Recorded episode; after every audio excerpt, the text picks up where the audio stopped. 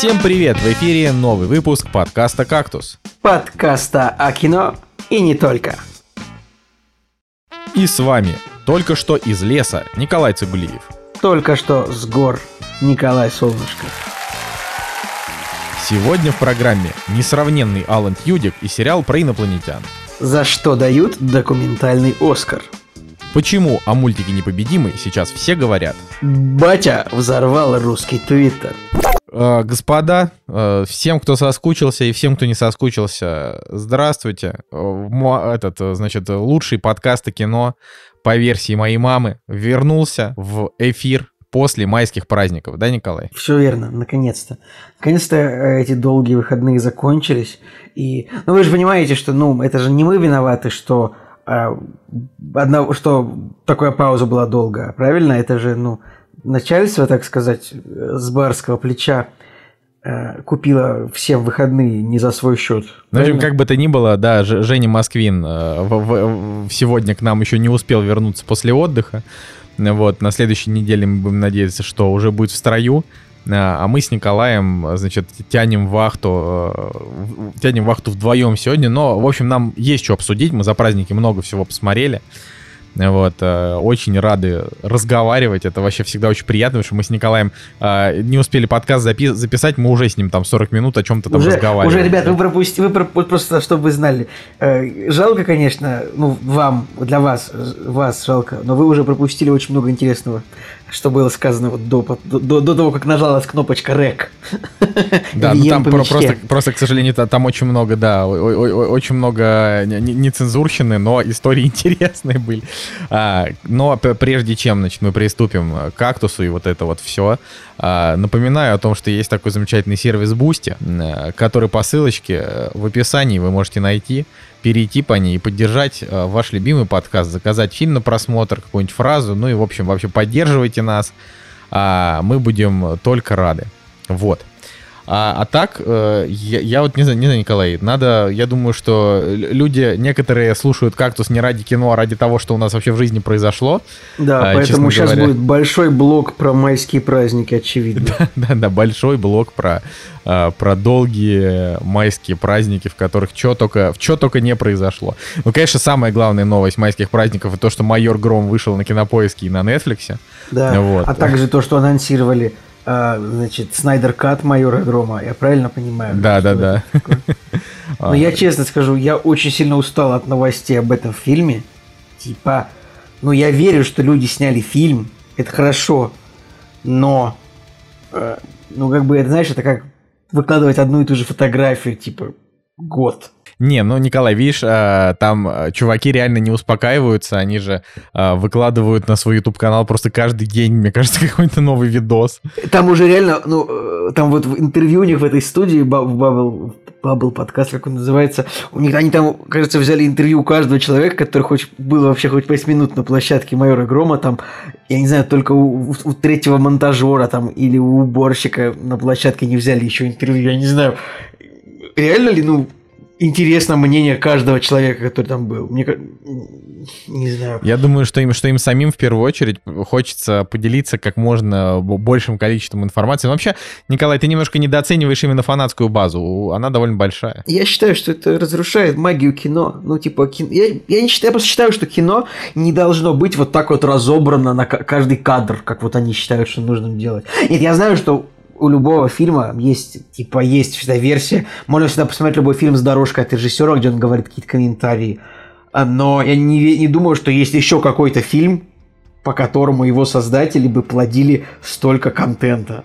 Типа, Не, да, вот Николай, да абсолютно по всем фильмам столько же контента. Ну ты чё? Просто Ну, у нас хорошо. это... Вот, хорошо, смотри, вот вы вышли «Мстители. Финал», например, и дальше, типа, через полгода вышел этот самый, вышел какой-нибудь HD, Blu-ray, супер, супер 4K видео набор, в котором 10 часов дополнительных материалов.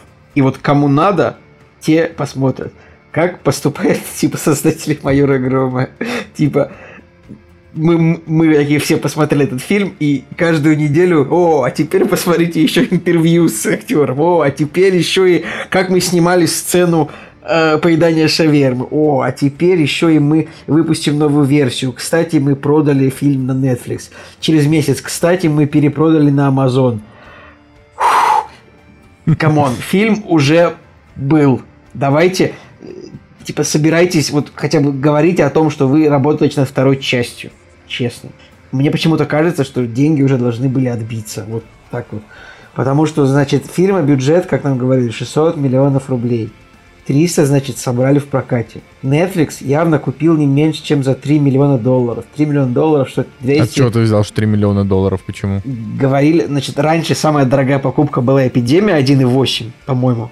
Так. Это сказали, что это самая дорогая покупка. Ну, я так просто предположил. Хорошо, у меня нет, у меня нет у меня нету доподлинной информации, но я думаю, что если они говорят, что это была самая дорогая покупка, значит это 1,8 плюс. Ну хорошо, ну 2 миллиона долларов. Ну, Кинопоиск вложил там какие-то 50 миллионов рублей. Я думаю, это все цифры с потолка. Может быть, в комментарии придет кто-нибудь. Если бы снимал фильм Сарик, он бы наверняка пришел бы в комментарии а, и исправил меня. Он раньше так делал, по-моему, в комментариях срался с людьми. Но, короче, ладно, не обращайте внимания на мой хейт.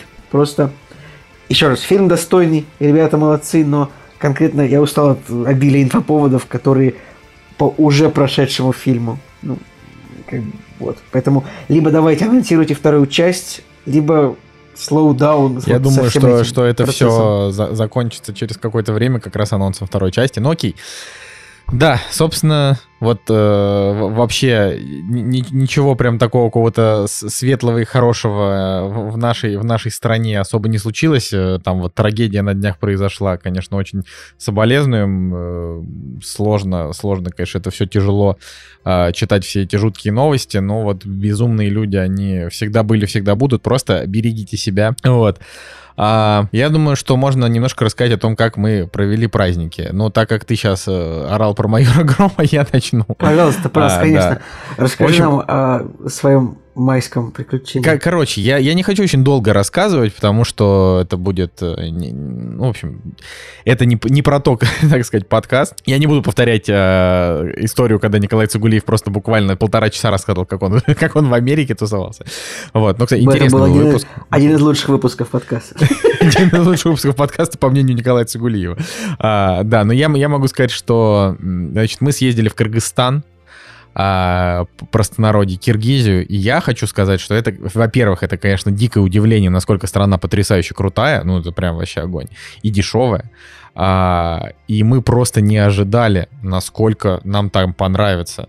Вот, и во-вторых, э, просто хотел сказать, что советую, советую по, по, как бы обратить внимание, в том числе просто для меня Киргизия была. А вот я, сейчас, можно, сейчас... Я, можно я тебя перебью на секунду? Я ни в коем случае не буду критиковать э, Киргизию, и я хотел покритиковать тебя, как ты понял, что Расскажи о вашем факапе. Все хотят это знать, потому что у меня есть добивка к нему. А, господи боже. Факапе, что мы не смогли уехать э, в Казахстан.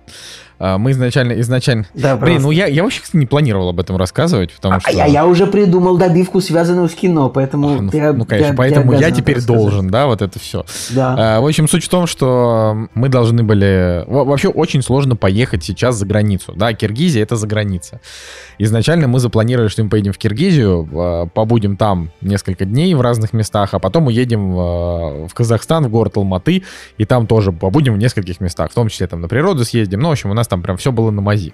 А, но так вышло, вы, что... Нет, вы планировали по земле переехать из, Казах... из Киргизии в Казахстан. Да, да, вот. Угу. И мы абсолютно совершенно не продумали. Это вообще просто... То есть мы продумали как? Мы смотрим, что для того, чтобы пустили в Киргизию, нужен тест ПЦР ковидный. Мы хоть и со спутником, это все равно там никого не интересует, э, хоть там у нас и антитела, тоже никому не интересно. Поэтому мы сделали, значит, ПЦР, нас пустили в Киргизию, все хорошо. И потом где-то вот на середине Киргизии нам, значит, один из наших э, попутчиков, ну, то есть мы там очень много людей встречали на пути, это не важно, слишком долго. И вот один такой говорит, подождите, тут такая история, что вас вряд ли пустят в Киргизию. Буквально вот на днях там двое человек приезжали к нам а, в отель, и а, они как раз а, планировали тоже попасть в Казахстан, но их не пустили на границе, развернули, и вот они там оказались у нас. Вот, и нам пришлось в срочном порядке переформатировать путешествие, и это было лучшее решение, потому что... Да, нужна, ну, нужна добивка. То есть вы, получается, вы не попали в Казахстан, потому что как бы немного забыли про ковид, правильно? Да. Вот, и сейчас я как бы, я просто так читал э, то, что ты рассказывал мне в моменте, и то, что ты выкладывал в историях, то есть там было, мы, мы как бы забыли про ковид. Я, подумал, ну, конечно, забавно довольно забыть про ковид, хотя он еще бушует, а, но это напомнило мне Игру престолов. И сейчас я расскажу вам почему. Сейчас в следующие две минуты будет спойлер к «Игре престолам», к примерно, ну, какой-то из серий последнего сезона. В одной из серий последнего сезона э, есть момент, когда Дейнерис Таргариен летит на трех драконах, ну, нормально летит, как бы все, все хорошо. А может, два дракона у нее уже было в этом моменте, это я уже не помню. Но вот она летит, просто в небе. И тут одного дракона сбивают, значит, э, выстрелом из баллисты, да, которые... Э, баллисты их называются, кажется, скорпионы, если не ошибаюсь.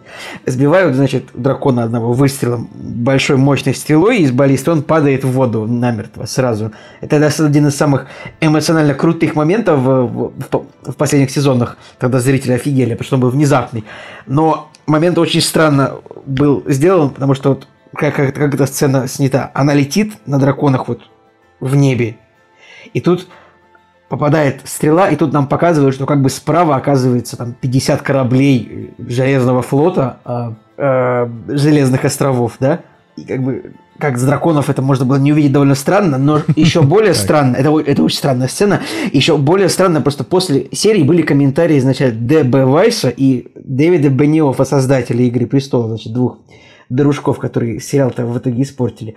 Были комментарии, их есть а, есть великолепный комментарий одного из них по поводу того, как эта сцена вообще произошла. Типа, Дейнерис летела, и она... She kind of forgot about the Iron Fleet.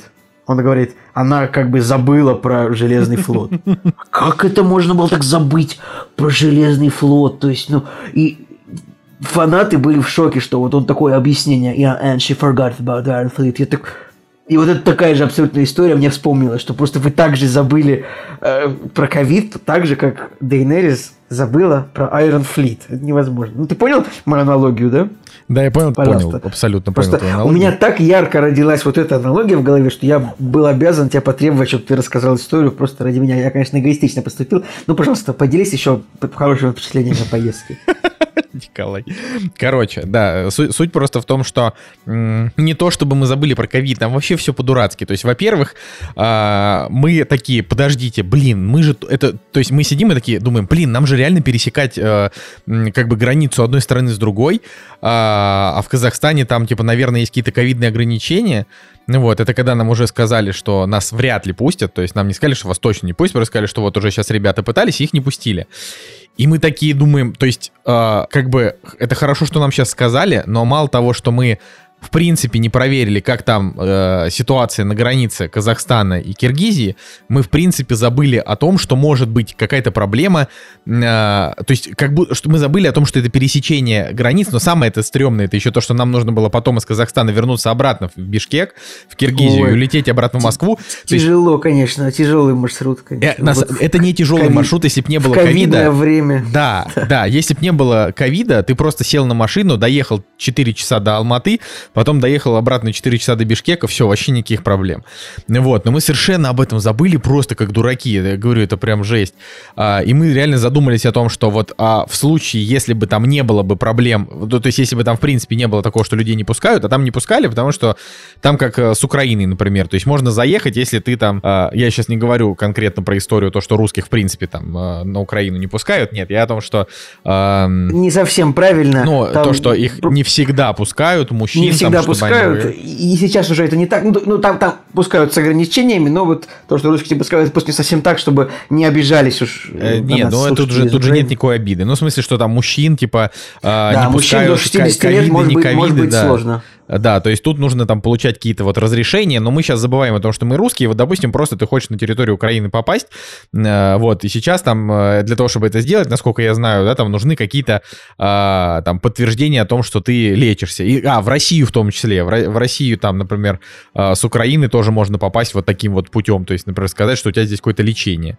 Э, то есть такого прям супер свободного въезда нет, насколько я знаю, потому что там мои украинские товарищи приезжали как раз в Москву, э, и они вот рассказывали о том, что приходилось там с гемором. В общем, та же ситуация. То есть, если бы мы в Бишкеке где-то намутили справку о том, что нам там четверым одновременно надо лечиться, а, нас, бы, нас бы пустили, но мы как бы совсем не подумали о том, что это же, получается, нужно делать ПЦР-тесты а, в Киргизии, чтобы пустили в Казахстан, и еще в Казахстане обратно, чтобы пустили в Киргизию, и все это надо делать за, то есть не, не заранее, нельзя просто сразу приехать, сделать тест и забить, нет, нужно же там побыть какое-то время, и ближе к времени, когда ты будешь въезжать обратно, да, на границу, а, это надо делать. Короче, мы в итоге переформатировали все путешествие, а, и слава богу, потому что мы совершили совершенно волшебный маршрут там в одно ущелье, мы туда поднимались 15 а, километров в гору и обратно потом спускались, ночевали в юртах, там видели прям очень много дикой природы, Uh, всякие там дикие кони, там даже была одна поляна, где было очень много взрослых коней, очень много было только родившихся коней, которым буквально там день, два, три, они такие, совсем такие худенькие, маленькие. Короче, было столько чудесного, что я прям офигел. Единственная проблема Киргизии, ну это не то, что проблема, но я не знаю, как это описать, то, что там настолько просто повсеместно огромное количество горы говна, что это вообще ну, просто подожди, ты... Мусор, мусор, правильно? Не-не-не, мусора вообще нет, очень чистенько. А, в Бишкек говно, в смысле лошадиное? Э, лошадиное, козье, овечье говно, mm. да, коровье. Ну, просто везде. Такое. Нет, ты не понимаешь, это не про... То есть везде вот в самом Бишкеке нету.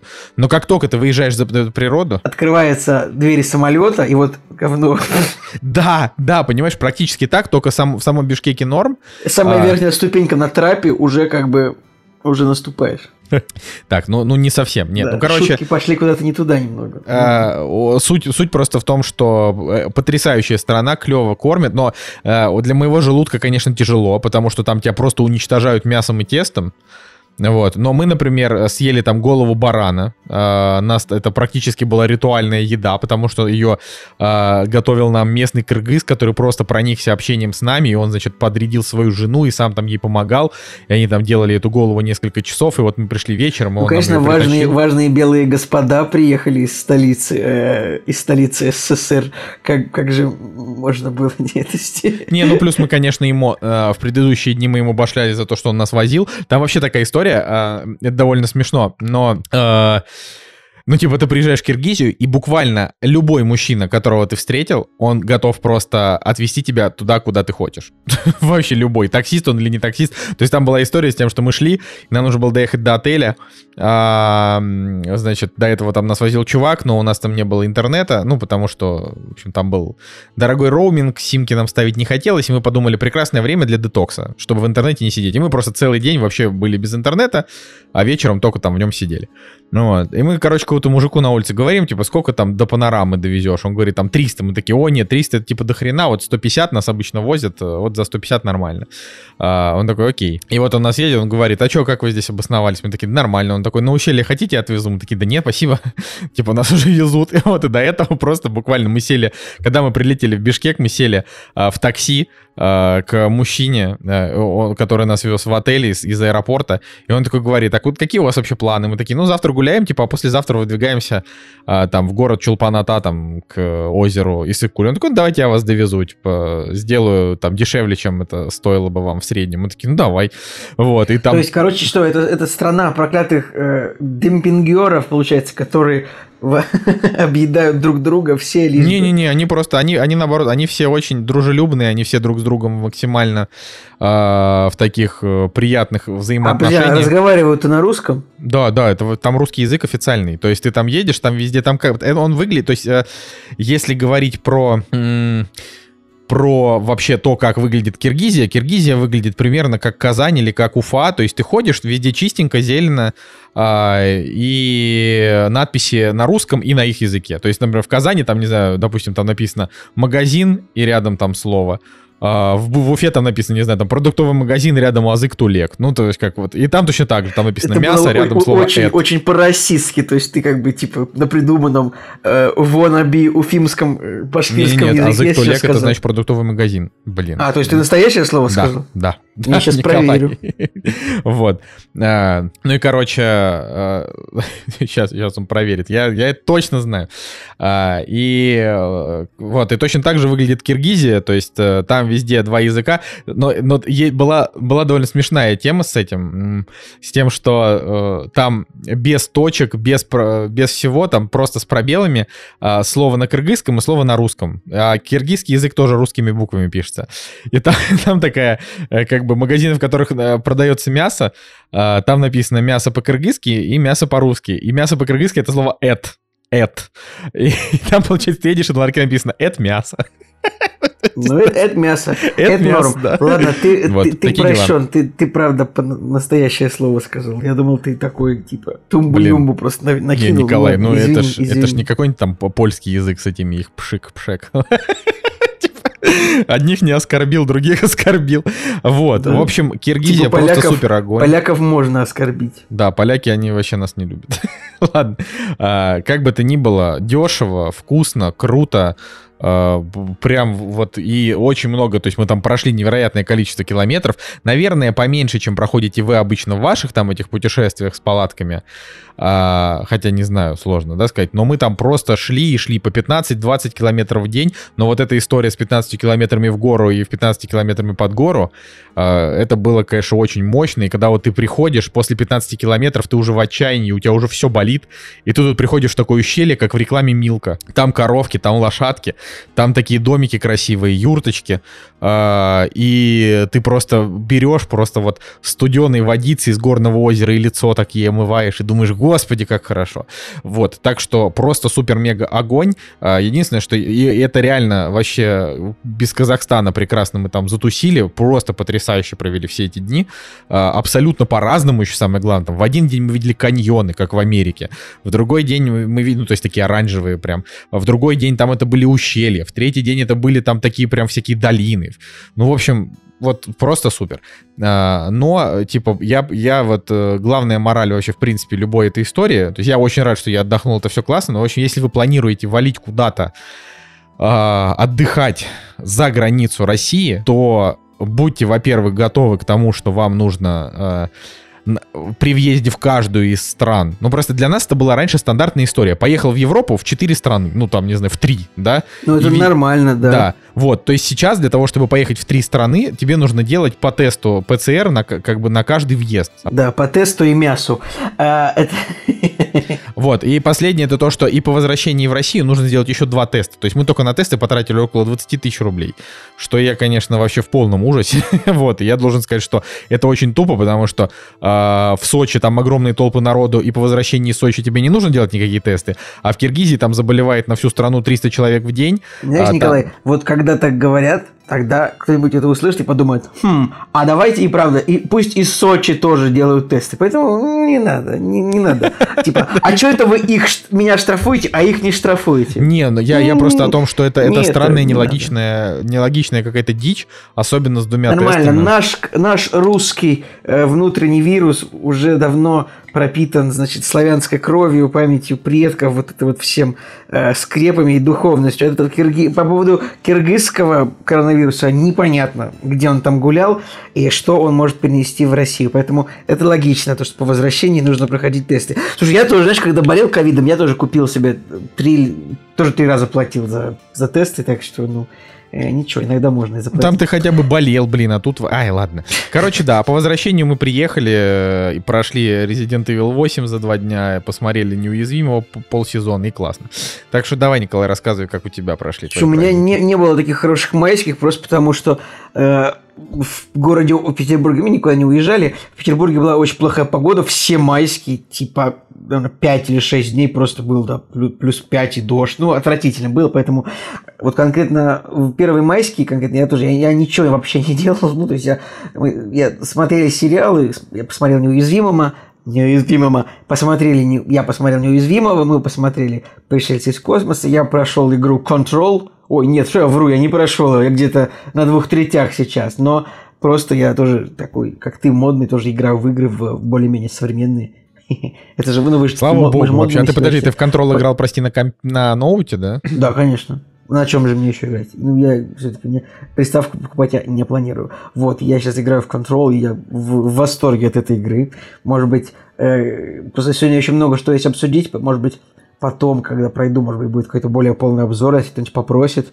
Э, но вот. И, но вот уже ближе к концу майских у меня началась какая-то более-менее движуха. Во-первых, 8 мая мне срочно позвонили и, потреб... и сказали, что нужно срочно ехать брать интервью с ветераном. ну, я тоже... Я работаю фотографом, но иногда могу и видео снять, если какая-то есть задача не супер сложная. Без, сколько, простите, лет-то ветерану? Я, я просто... Сколько вообще осталось, в принципе, ветеранов, ветеранов войны живых? Прими... Понимаешь, их примерно... Их число примерно 30-60 тысяч. Подожди, 30-60 тысяч людей, которым типа по 97 или сколько? Я просто не понимаю. А, сейчас нужен Google. Значит, ветеранов Великой Отечественной войны в настоящее время осталось более миллиона человек. Обалдеть, как много. И, значит, наверное, в Петербурге вот эту цифру, то, что я сказал, осталось... Подожди, это что? Это миллион человек, видимо, они уже имеют в виду и э, тех, кто просто блокаду пережил, знаешь, вот деть, детьми были, потому что тут, те, кто... Э, тут э, это тоже сложно, да, потому что, например, э, пять с половиной тысяч вернулись с войны инвалидами, 82 тысячи это узники нацизма, 80 тысяч жителей блокадного Ленинграда, осажденного Севастополя. По, поэтому, в общем, Просто смотри, я сейчас абсолютно никакого неуважения к ветеранам, то есть это вообще... Э, тут вопрос именно в том, что э, я не могу понять, э, у нас реально такие долгожители, потому что люди шли в армию в 18 лет. Я сейчас не беру вот эти вот мифические истории, где, что в армию могли записываться люди и в 15, и в 16. Такое, да, бывало, но это не массовая тема. То есть больше, по большей части люди, людей с 18 забирали в армию и, значит, на убой отправляли. А, мы прибавим 70... Сколько лет с победы прошло? 76 лет, да? А, к 76 прибавляем 18, это получается 94. То есть 94 года это минимальный возраст ветеранов да, сейчас. смотри внимательно. Вот я прочитал, я тебе сказал цифру между 30 и 60. Да, действительно, это вот в Петербурге осталось сейчас примерно 78 тысяч ветеранов. Среди которых 63 тысячи это жители блокадного Ленинграда, 10 тысяч труженики тыла и 5 тысяч инвалиды, ветераны войны, участники войны. То есть, по факту, в Петербурге осталось всего 5 тысяч ветеранов, которые воевали. И если мы берем 78 тысяч, из них 5... Ну, короче говоря, вот именно прям людей, которые держали оружие, ветераны, их мало. Вот прям их, их конечно, не миллион, да. А, в общем, вот тому ветерану, у которого я брал интервью, а, ему он 27-го года рождения. То есть ему... 93. 93. Блин. И причем он такой, как бы, как сказать, крутой ветеран, то есть он э, подводник, закончил карьеру подводником, ветеран первого, ветеран, капитан первого ранга. Это высокое звание во флоте. А в, в наземных войсках капитан первого ранга, оно а, соответствует что полковнику, что ли. Подполковнику оно соответствует. Хорошее звание. Э, чтобы чтобы опять ты, не ты облажаться. Как сложно, сложно. Подполковник, да. А, нет, полковник, капитан первого ранга. Так, что еще, значит? И интервью, ну, мне нужно было... Задача просто был онлайн-концерт, посвященный Дню Победы. И там были необходимы несколько видеообращений от ветеранов. И дальше ветеран рассказал мне еще некоторую историю своей жизни. Я даже, я даже сейчас возьму на себя смелость и перескажу небольшую его историю, потому что а, у меня не весь материал забрали, и никто больше не расскажет, у меня эти знания останутся эксклюзивными. Подожди, а дай-ка я скажу, ты, получается, физически с ним... Э, да, я приехал. Блин, а нифига себе мужику столько лет, он же может просто там это ковид же. Да, ну, во-первых, э, во-первых, мы соблюли все, все меры предосторожности. Во-вторых, во-вторых, э, удивительно то, что я даже очень сильно попросил надеть мундир Хотя человек 93 года, а представляете, сколько весит мундир у, у, у ветерана войны? То есть там 50 медалей, наверное, мундир весит килограмм 20. Ну, в общем, очередной героический был поступок от ветерана, который э, дал мне интервью необходимое. Интересная история мне рассказал он. То есть, можете, вот смотри, сейчас будет такая история про Советский Союз. То есть, вот Советский Союз, как великая страна, у которой было большое политическое влияние во всех странах соцлагеря, которые были разбросаны по всему миру. То есть, например, вот они в 60-х годах приходили на Кубу в составе военно-морского флота, там подлодки, корабли, они там выходили, и советские офицеры спускались на Кубу, соответственно, на остров Свободы. Кстати, сейчас Женя находится на Кубе, поэтому его с нами нет. И, значит, они, у них было у них были значки с Лениным, и они раздавали эти значки местным, и местные прямо, прямо прибегали прям толпами. То, если видели, что какой-то советский военный раздает значки с Лениным. Прямо достал один, он рассказывает, прям просто я рассказываю историю, которую, возможно, э, нигде больше не будет пересказана. Он достал, э, э, рассказывает, достал значок, стояла девушка-кубинка, и она прочи, начала громко говорить на всю толпу фразу на, на испанском, Куба, на Кубе, Кубе, Испана, на, на, на испанском, и в конце было просто понятно слово Ленин, и весь народ сбежался вокруг, типа 20, 30, 50 человек толпа, которые начали просить, значит, значки с Лениным.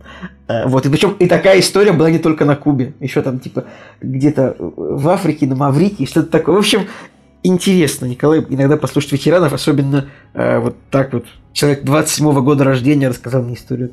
Нет, это вообще, это вообще такое... очень классно. Я вообще считаю, что была... я вот, например, ко всем этим сурковским э, уродам отношусь э, без симпатии, типа наши, вот это вот все молодая гвардия. Э, но был, э, возможно, это не, не они, но, но вот я помню, что у каких-то вот молодежных вот этих вот пропутинских движений Uh, была история с тем, что они там встречались с ветеранами uh, лет, ну, наверное, 10 назад это было, когда ветеранов было больше. Uh, и брали у них интервью, это все загружалось на какой-то сайт. То есть я вообще, в принципе, считаю, что там, ну, ветераны это святое и важное. Там американцы носятся со своими ветеранами, мы имеем право абсолютно полнейшее носиться как бы со своими. У нас другой вопрос, что к ним относятся на самом деле-то не очень хорошо, и живут они бедно и грустно, но тут вопрос именно в том, что Э, там, если какие-то инициативы появляются, потому чтобы брать там у них какие-то интервью и прочее, это, конечно, надо делать, и если там ваши бабушки, дедушки еще живы, у меня просто уже никого не осталось. А, если, если там они живы, то поговорите с ними, пообщайтесь, узнаете какие-то истории. Они иногда просто рассказывают какие-то неожиданно крутые штуки. То есть ты что-то спросишь, ну, типа, я еще, когда, когда и бабушки, и дедушки были живы, а, они иногда нет-нет, да выдадут какую-нибудь, какую-нибудь прям такую телегу, прям такую интересную, типа там, а вот, ш, вот зашли мы как-то в Австрию, и там была какая-то крестьянская девочка, и вот она там что-то поднесла молока. Ну, то есть вот, и вот они все это рассказывают, это все такими зарисовками, это вот довольно круто. Вот, это все слушать, это, это интересно, очень жаль вообще, что а, там лично мне больше там из близких некого послушать, но я с удовольствием, да, когда там мы видимся с какими-то бабушками, дедушками, каких-то друзей, мы там что-то вот как-то сидим, разговариваем, они какие-то вот такие свои а, байки рассказывают, и, в общем, классно. Вот, это вот то, что я то, что я хотел сказать. Так что, Николай, хорошее дело делаешь, хоть и за бабло. Ну, слушай, а, как бы действительно, а, нет, у меня на самом день победы у меня вообще был такой активный. Я потом на следующий день я еще фотографировал, э, так сказать, городской праздник, городской день победы в, в одном из небольших городов нашей Ленинградской области. Там особо такого ничего интересного не было, просто пели песни а, музыканты. Вот. А что касается ветерана, а, что-то а, интересно то, что вот у него в квартире было, ну, то есть вот эти все морские трофеи, там, говорит, это вот кораллы, там откуда-то с Маврики, это вот там э, бивни слона откуда-то из Африки, ну, то есть я подумал, что вот... И самое забавное, что поскольку он подводник, у него прямо висит огромная карта, ну, вот в одной из комнат висит карта, а, ну, представьте себе контурную карту, но это не контурная карта, это политическая карта мира, и там вот, ну, не, я не знаю, ниточками или маркером, просто вот нарисованы маршруты, по которым э, ходили его флоты, в которых он участвовал. Это прикольно. Это как, знаете, сейчас у хипстера, я не знаю, у хипстера такое слово уже, наверное, в 2021 году уже не, нет такого. Как, знаете, есть люди, которые... У тебя есть карта, которую нужно вычеркивать, карта путешествий? Нет. Я считаю, что это отстойная позерская хрень. Вот. А вот если вы подводник, то вот иметь карту, на которой нарисованы вот маршруты ваших подводных путешествий, вот это прям круто. Мне, я как-то это прям прочувствовал, что это интересно. Ну вот, вот, поэтому я думаю, я пока что закончу и нормально. Да, ладно, а, поехали наконец-то обсуждать кино э, спустя 40 минут. А, обсудим премьеры. Вот и они! Премьеры недели!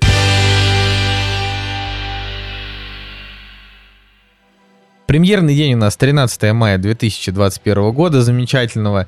И на самом деле, э, как бы, если мы даже вообще забываем, в принципе, про эту неделю, можно вообще в целом сказать, что в России кинорынок э, уже укрепился и вернулся. У нас уже пошли хорошие сборы нормальные для России именно.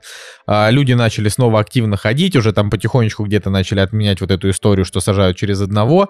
А, э, и за это, правда, спасибо, блин, спутнику, потому что он работает, и это как бы клево. То есть чем, чем меньше людей будут э, как бы потенциальными переносчиками, тем быстрее мы вернемся Ну, спасибо не жизни. только спутнику. Что это? Это, мне кажется, Не, я про антимонопольная Россию служба. сейчас говорю. а, мне кажется, антимонопольная служба может тебя штрафовать за это, что у нас уже есть три или четыре вакцины, поэтому А, ну хорошо, спасибо, спутнику и значит, другим. Спутнику, Ковиваку, Эпиваку. Я, может быть, ошибаюсь с названиями, но спасибо Ваку нашим Эпи, вакцинам. Эку Вапи Вапи. Э, Короче, да, всем, что там придумали, ну, просто, просто прикольно. Хорошо, это как бы многие, э, даже люди, э, как бы сильно оппозиционно настроенные там против государства, э, там считают, что спутник это, это довольно крутое изобретение, одно из там крутейших, величайших изобретений э, русского народа там за последние годы, когда вот так вот взяли и быстро сделали. Я, правда, вот как бы несмотря на все свое отношение к, там, к, к властям и ко всем там их решениям, я считаю, что клево, что придумали рабочую вещь. Вот, я надеюсь, что она реально там поможет. Я Ну, скажу свое мнение, что я не вижу в этом ничего великого. Это просто как и должно быть. Просто, Ну, норма- просто нормальная страна, любая. Китай, там, США, Великобритания, Германия, любая, а Россия. Просто любая страна У должна быть в состоянии... меньше, меньше всего смертность, понимаешь? Он еще как бы, он еще и типа клевый. Николай, это тоже... Нету точных данных, а Да как же нет? Да есть. Ну, значит, самая смертность. э, Самая маленькая смертность от э, Ну, самого, что- от самого, э, от самой вакцины. Типа, что там на, на 100 человек, что-то там, или там на, тысяч, на 100 тысяч человек Короче, одна смерть. я считаю, что этого. достаточное количество вакцин хорошие, и по поводу... Просто я не могу верить точно тому, что от какой-то вакцины э, смертность выше, чем от другой. Ну, кроме тех, кто вот, вот прям там в отстой Не, ну отправили, это там прям- какую-то вакцину, ладно. типа индийская там или AstraZeneca, что-то такое. Мы сейчас, давайте без как, вакцинной войны тоже начнем подкаст, но просто Не, я считаю, что это да, долг, долг любой нормальной страны вот сделать вакцину. И Ну, понимаешь, могли Ну, не или сделать, а взяли и сделали, и она оказалась классная. В общем, это... Любой- это как дол- бы- Долг любой нормальной страны, в которой живет там больше 80 миллионов человек. Я верю, что какая-нибудь Финляндия ну, не обязана, наверное, э, в которой живет там 7 миллионов человек, не обязан, наверное, придумывать какую-то вакцину, когда вот им можно компактно закупить парочкой поставок там этого любой, любую вакцину другую надежно. Так вот, а Николай, мы сделали, мы молодцы. Тоже как это? молодцы, хорошо. Все, давай это, за- заканчивай свою эту протестную риторику. Я, А что было, что было протестного? Я просто сказал, что сделали то, что были должны. Все, запустили спутник, хорошо. И, типа, я вот э, че- хоть чем-то можно немножко погордиться чуть-чуть. А то не все же только сидеть и ненавидеть э, то, как все вокруг плохо. Вот немножко есть и хорошо.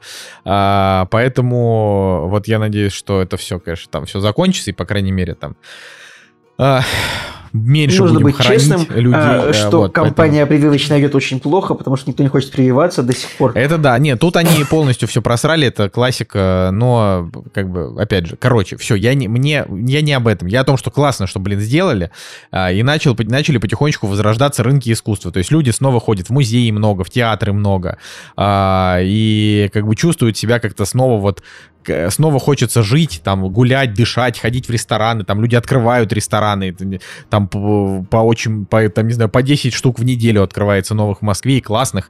А, в общем, мне, мне вот, мне нравится само такое вот как бы ощущение того, что жизнь, она возвращается куда-то в какие-то вот э, такие вот рамки, которые мы, мы любим, не ограничивают нас четырьмя стенами квартиры.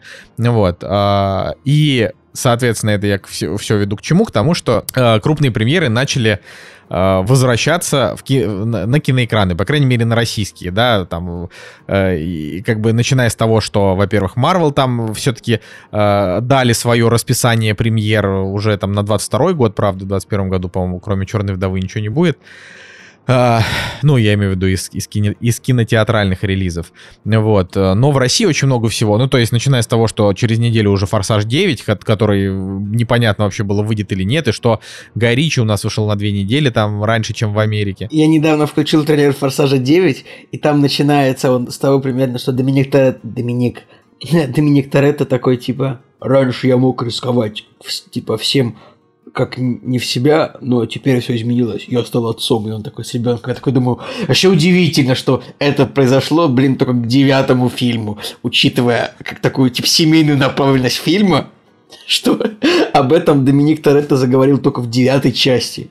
И, и типа, ну... и брат Доминика Торетто тоже нашелся к девятому фильму. Come on! Николай, как тебе Мне, это? Не знаю, я просто не так вовлечен в это все, но ты как не знаю, правда. Я, я вовлечен в это просто потому, что это типа невероятно смешно. Ну как смешно, это вот эта пацанская семейная риторика, ты такой думаешь, ну это какая-то, это, это какие-то паблики, а нет, это миллиардная франшиза, и это очень многие люди любят, и как бы это развлекательно, конечно. В общем, тут а, основная история в том, что он же как бы выходит в мире тоже, то есть они его должны были выпустить год назад, но год назад был локдаун, а сейчас э, как бы сейчас он выйдет.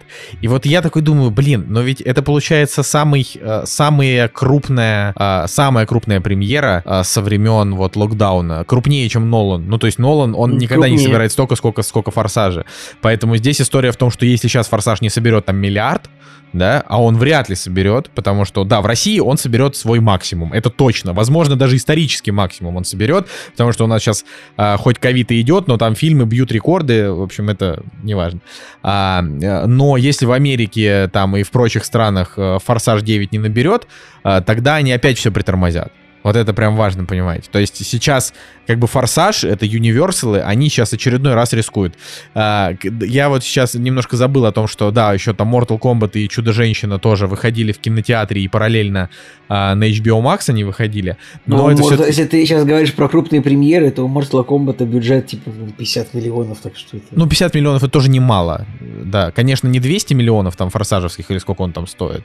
А, но, но как бы да, это тоже это тоже немало, знаешь, там 50 миллионов это не не 5 миллионов инди-кино, так что, а, но там как бы риск не очень оправдался, там у чудо женщины дела не очень прошли, ну то есть она там, еще был а, Годзилла против Конга. Кстати. Да, да, Годзилла против Конга, а кстати Годзилла против Конга в США-то она шла, Годзилла против да. Конга. Шла, собрала 90 миллионов. Это не очень много, ну, но... это немного, да. Но как бы... Ну, сходила и Конгом вообще все, все мне, мне непонятны эти цифры, на самом деле, типа... Короче, как бы то ни было, как, как бы то ни было, ждем, что покажет девятый форсаж, но это, блин, только через неделю, я вообще о нем не планировал говорить. А, значит, выходит пира, а, пила спираль, пираль, блин, дай, хотел сказать. Пока, пока неделя, дай сделать предсказания по, по сборам форсажа поскольку они шли типа с седьмой части вниз, то есть смотри, седьмая часть полтора миллиарда, восьмая часть миллиард двести, девятая, ну, ну 850 миллионов, наверное, берут. Это вообще край. И то, честно, вообще честно, тут вообще нужно учитывать, что, во-первых, все еще ковид, э, во-вторых, как бы вот эта серия, она идет вниз уже, прям очевидно это. Поэтому, блин, 750 миллионов, 800 это будет вот топ, край, мое мнение. Все, скриньте и записывайте. Поехали дальше. Так а что скриньте? Ну хорошо, если будет не так, какая разница. Ну как это никак? Если тогда скажут, вот, типа, Суглеев опять не разбирается в кино. А это самое, хотя вот, так это знают. Э, я, понятное дело. И, кстати, я сидел, я сидел, долго думал, меня ругают за то, что я, типа, сказал, что первому игроку приготовиться провалится, а он, типа, не провалился. Но я сидел и до доллара высчитывал. Я не понял, где он не провалился, честно. Вот смотри, Николай, вот объясни мне. Бюджет фильма 150 миллионов долларов. Рекламный бюджет фильма явно 100 миллионов долларов. Ну, то есть нет. это так... Ну как Почему нет? 100? Это, Николай, 100 ну, миллионов долларов так. рекламный бюджет Аватара. Ну что ты? у Аватара там 200 миллионов долларов бюджет рекламный. Явно 100 миллионов, может погуглить, типа Ready Player One, маркетинг, бюджет, маркетинг бюджет, типа того, адвертайзинг. Там такие цифры называют, 90 Сборы в США 137 миллионов. Делим на 2. Фильм заработал 68. У нас есть в копилке 68 миллионов. Напоминаю, нам нужно отбить 250. Фильм заработал 168. Мировые сборы 445 миллионов. Из них 210 миллионов. Это китайские. А китайский прокат дает фильмам четверть, как говорится. Следовательно, тут заработали 117 плюс 52. И по моим подсчетам, фильм не мог заработать больше 240 миллионов при производственном рекламном бюджете 250. Если кто-нибудь меня вот в этом разубедит, я с бумажкой калькулятором считал. Я не понимаю, почему... Ты все считал с примерными цифрами, а не с этими, но я вообще не понимаю, что ты вспомнил, блин, про этот фильм, Николай, ну вот алло. Потому что это до, до сих пор, это вот у меня, мне припоминают это. Кто что я тебе говорю, что припоминает? Я не понимаю, Всем, всем, я ко всем мне на наплевать. улицах люди подходят и говорят, ты говорил, что первый игрок провалится, а он Николай, не говорил, это во сне заработал деньги». происходит. Никто к тебе не подходит на улицах. Ты, ты, ты Ничего, точно как так же, во как и сне, я, в- во не сне популярен. Ди Каприо, Том Харди, там, я в самолете летел, мне там идею внушили, нормально. Короче, у вас у Форсажа 8 бюджет, э, ой, в смысле сборы 1 миллиард 236 миллионов. Это на самом деле довольно дофига. Так я А, сказал, 1500, 1200, и дальше будет минус 300, 400 еще. То есть, типа, ну, просто ты посмотри, у седьмой части какие сборы, полтора миллиарда. То есть, ты видишь, это, это дофига. Ну, Ну, пос- посмотрим. да, но динамика минус 300 с частью. И это очень Ладно, плохая Николай, динамика. ты, ты правда очень долго говоришь о Я, ну, вещах, ну- которые не прям не сильно интересны. Давай Да, просто по премьерам уже пройдемся. Сказал человек, который 40 минут рассказывал про лошадиное говно в горах. Короче, э, пила спираль, э, кролик Питер 2, э, русский фильм «Скажи ей» Молочникова, э, русский фильм «Иваново счастье» Ивана Соснина, у которого просто очень высокий рейтинг. Э, Как бы, на, на самом деле это, наверное, наи- наиболее интересно, потому что реально высокий рейтинг у фильма, хорошие актеры, вот это все. А, значит, давно просто у русских фильмов настолько высокого рейтинга не было, поэтому глянем. А, фильм еще «Звездный рубеж» с рейтингом 3,4. Просто сказал, потому что там играет Фрэнк Грилла и Брюс Уиллис. А, вот. э, Это что-то плохой фильм очень, судя по всему. Да. Ну, я, я прям... Блин, Брюс, Брюс Уиллис вообще, что с этим представляете, что с этим мужчиной стало вообще ужасно просто. Это, это реально удивительно. У фильма, учитывая, что- когда у фильма «Звездный рубеж» и рейтинг IMDb 2,5. Это, это, это, кстати, это худший фильм с Брюсом Уиллисом за его историю или нет? Ну-ка посмотреть нужно. Да. Э. По крайней мере, кинопоиск точно худший. Ты кстати, если нажмешь на Брюса Уиллиса, то ты увидишь, что, слушай, блин, у него, короче, все последние фильмы рейтинга типа 3, 6 и 4, я Ага. даже не замечал об этом. Если ты посмотришь, у него на 21 год, там 22 еще фильмов 7 запланировано, и, видимо, все будет такое же говно. Не, ну, Просто, ребята. Я просто думаю, что о Брюсе Уиллисе до сих пор кто-то думает, что это типа все еще ну, актер, который вот что-то, не знаю, может там деньги принести фильму или сделать фильм лучше. Но по факту нет. Вот уже очень, да, уже примерно в 7-8 лет это уже, ну, как бы просто непонятный мужчина. Ну, не 7-8, ну да. Ну, короче, да, суть в том, что Брю- Брюс Уиллис, он как Николас Кейдж, как э, Хуже. э, я Лайм считаю, что он, Нисон, ху- они уже он хуже, чем. Хуже, чем Николас Кейдж и Лайм Нисон. Ну, ладно, давай дальше, дальше. Э, Ну нет, не хуже. Он такой же, как Николас Кейдж, но да, хуже, чем Лайм Нисон, потому что Лайм Нисон просто снимается не в 10 фильмах в год, а типа в одном. А, но они уже тоже как бы у каждого там рейтинг уже там на 3 десятых балла меньше, все хуже и хуже. Вот, а, в общем, из того, что я сказал, ну там еще какие-то всякие фильмы, мне, наверное, интереснее всего, конечно, про пилу. А, вот. н- Непонятно, что с ней будет, но это там Крис Рок, Сэмюэл. Джексон. А, вообще, это два актера, которых сложно представить в фильме такого жанра, как «Пила». Э, Но тут тоже надо как бы понять, что вот когда они э, запустили там рекламную кампанию, в принципе, того, что вот будет новая «Пила», и в ней будет, значит, играть там Крис Рок, я, честно говоря, просто до конца не понимаю, а нахрена она вообще нужна. Ну, то есть, э, тут история в том, что, пил- я не знаю, не помню, Николай, любишь ты «Пилу» или нет, мы с тобой точно я ходили на смотрел них. одну... Я, с- нет, я с тобой не ходил, я смотрел буквально одну часть, третью или четвертую, тоже в кино с кем-то, не понял ни черта, что происходит. Просто какой-то говенейший фильм с отвратительным зеленым цветокором, какими-то актерами вообще категории С, поэтому я вообще терпеть не могу пилу. Какие-то э, мужики непонятно что-то отпиливают себе, поэтому на помойку. Все, поэтому ты можешь сказать, спойлерить мне плевать, пожалуйста. Ну, в общем, «Пила», конечно, крутая франшиза, но вся ее крутость, она вот заканчивается... а, то есть первые пять частей, они крутые. А, Из них самые крутые это первые... Ну, даже так, вот первые пять частей крутые, и вот это точка. Да, то есть я могу сказать, что мне там даже пятая, например, понравилась по- там больше, чем четвертая, допустим. А, Начиная с шестой и заканчивая седьмой, это уже прям фильмы слабые. Шестая мне, в принципе, не очень сильно понравилась. А вот седьмая, она как бы, если бы...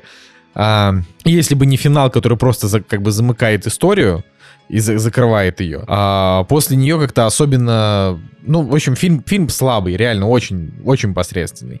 Вот, учитывая то, какой как бы какой градус э, там загадочности. Это, ну, это такой, это как бы жестокий фильм, но это не ужастик, это триллер, э, в котором реально интересный детективный сюжет. То есть то, что ты, Николай, не смотрел, это, конечно, жаль, потому что там как минимум первые три части, это прям, это прям такой лихой, лихой такой триллер э, с детективными моментами, когда тебе интересно, чем закончится. То есть ты и переживаешь остросюжетно за героев, которые там в ловушках, но при этом там еще идет такая детективная линия, когда ты пытаешься там вместе с этими там понять, что же произошло, как, кто, кого. Ну, в общем, это прикольно. А, вот, но, в общем, в итоге он скатился, и вот когда они говорят, будет новая там пила с Крисом Роком, я такой думаю, блин, от того, что вы добавите двух, а, двух, черных чуваков а, в кадр, э, франшиза лучше не станет. То есть пила, она уже себя изжила. Семь частей уже было много. Да, как бы вся история пилы заключалась в том, что м, главный как бы злодей, он а, всегда подбирал только а, спорных людей, он никогда не брал хороших, а, чтобы их мучить. Он брал людей, у которых было, а, там, не знаю, за душой много всякого дерьма. Он брал, и он как бы а, устанавливал а, их в ловушки, в которых они могли либо чего-то лишиться, как бы за свои грехи, но при этом выжить, а, либо не лишиться, ну, допустим, там не отрезать себе палец, например, это я так условно говорю, да, а, и лишиться жизни. Это как бы, конечно, да, он псих, там, маньяк и все такое, но у него как бы была какая-то такая своя извращенная идеология, он никогда ей не пренебрегал. А потом, когда его То есть персонаж... у него была тактика, и он его придерживался. Да. Но самое главное, что просто это чувак, который из части в часть, а, они его раскрывали, и он в какой-то момент даже там вызывает нек- некоторую симпатию, например. Ну, то есть, почему? Это значит, что это, это крутой злодей. Это не просто проходной злодей, а прям крутой. Но в какой-то момент а, его персонаж умер. А, это произошло, по-моему, в конце третьей части или, или четвертой. Ну, короче, вот он, он, он, там, он там умер, а, и у него начались как бы... м, В общем, но его как бы дело продолжило жить, и... Ну, то есть, это- Николай, а если бы его не убили, и, типа, они бы этого деда, ну, дрочили-то 5 или 6 фильмов, то есть лучше было бы или как? Ну, вот как А, ты нет, считаешь? на сам? самом деле, мо- может быть, э, нет, то, что вот там как бы крутая история в том, что вот он погиб, ну, в смысле, то есть он не погиб, а он умер, причем он очень по-хитрому умер, он там все тоже продумал, это была, я говорю, там просто чуть ли не два фильма посвящены тому, как он как бы умирал, и это все очень клево было обставлено, то есть там, когда его там в начале, по-моему, какой-то то ли четвертой, то ли пятой части там вскрывали его трупы, у него в желудке нашли очередную кассету, которую там вставили, и там тоже началась новая там, новый цикл игры. Короче, это все клево было, но именно тот чувак, который был продолжателем как бы, его дела, он уже начал просто тупо мочить людей без, э, без логики. То есть такой, почему бы и не замочить? Вот я буду так делать. И вот когда вот это началось, фанатам это в принципе не понравилось. То есть они такие, блин, как бы мы все понимаем, но мы тут пришли э, там за нашей этой извра- извращенской идеологией, которую мы хотим вот э, смотреть. А когда вы просто нам показываете бездумного убийцу, это уже не пила, это уже просто любой другой хоррор, в котором тупо убивают людей. Вот, и это, в общем, это все полностью скатило, и поэтому что там будет с фильмом «Спираль» я понятия вообще не имею. А, вот, но ничего хорошего, наверное, ждать нельзя. А ты, Николай, реально посмотри там первые фильмы, Ой, не-не, крутые. мне, я прям не, не люблю, когда эти части отрезают. Вот ты вот... А там, на самом ну, деле, как-то- ничего такого нет. Ну, то есть, вот он, он как бы, он типа жестокий, но вот он не... Я не знаю, ты мне предлагаешь сейчас сесть 8 пил посмотреть. Нет, ну там хотя бы 9? там... Ну, просто видишь, Николай, «Пила» это, это просто очень крутой триллер. Ты начнешь его смотреть, и тебе будет не оторваться. Он интересный. Там вообще, говорю, там вот эта вот жестокость, это ты, ну, то есть если тебе прям совсем противно, это можно прям отвернуться, но там какой-то прям жести нет. То есть там он в основном, он просто, он довольно жесткий и довольно жестокий, но без, во-первых, ж- ну, без какого-то ужаса. Он натуралистичный, но без, вот э, фильм, не знаю, фильм какой-нибудь Морфий Бодрова, он намного жестче в этом плане. Когда там просто на живую вот так вот ногу отрезали, э, я до сих пор эту сцену просто с ужасом вспоминаю, как бы, а в Пиле, ну, в Пиле нет такого. В Пиле, да, там просто, ну, не знаю, там, застрял в колючей проволоке, прострелили глаз. Ну, как бы стрёмно, но это ужастик частично, да, триллер такой. Вот. А вот то, что там детективный сюжет крутой, когда ты болеешь там, типа, за главных героев, которые пытаются его поймать, которые за ним идут, то он всегда на шаг впереди, и вот они там что-то находят, какие-то подсказки, и он там с ними в кошки-мышки, ну, это прям круто. И я вот за это, я, ну, ты посмотри вообще, вообще посмотри рейтинги пилы, как бы, на минуточку, да, это не, Я, типа, кстати, не я как раз 3,7. именно там, и я хотел сказать, что типа это удивительно, то что к девятой какой-то части все еще 5,9. То есть, типа не, не 2,5, а вот все еще 5,9. И где-то там э, даже две части назад еще это было там 6,8. Ну это за это, конечно, респект создателям, но А, ну, кстати, вот фильм был, еще фильм «Пила 8» в 2017 году. Это уже тоже был, э, в общем-то, перезапуск, да. А вот его я, его я уже не смотрел. То есть я посмотрел, э, последняя пила, которую я смотрел, была седьмая, а, в которой как бы закрыли историю, которая за, зациклила историю первой части. Вот. И она закончилась, и я такой, ну все, как бы на этом все. Блин, смешно, что вот в, в сериале ТНТшном «Игра на выживание», я забыл, ты так и не посмотрел его, да, очень, Нет, зря, очень веселый сериал.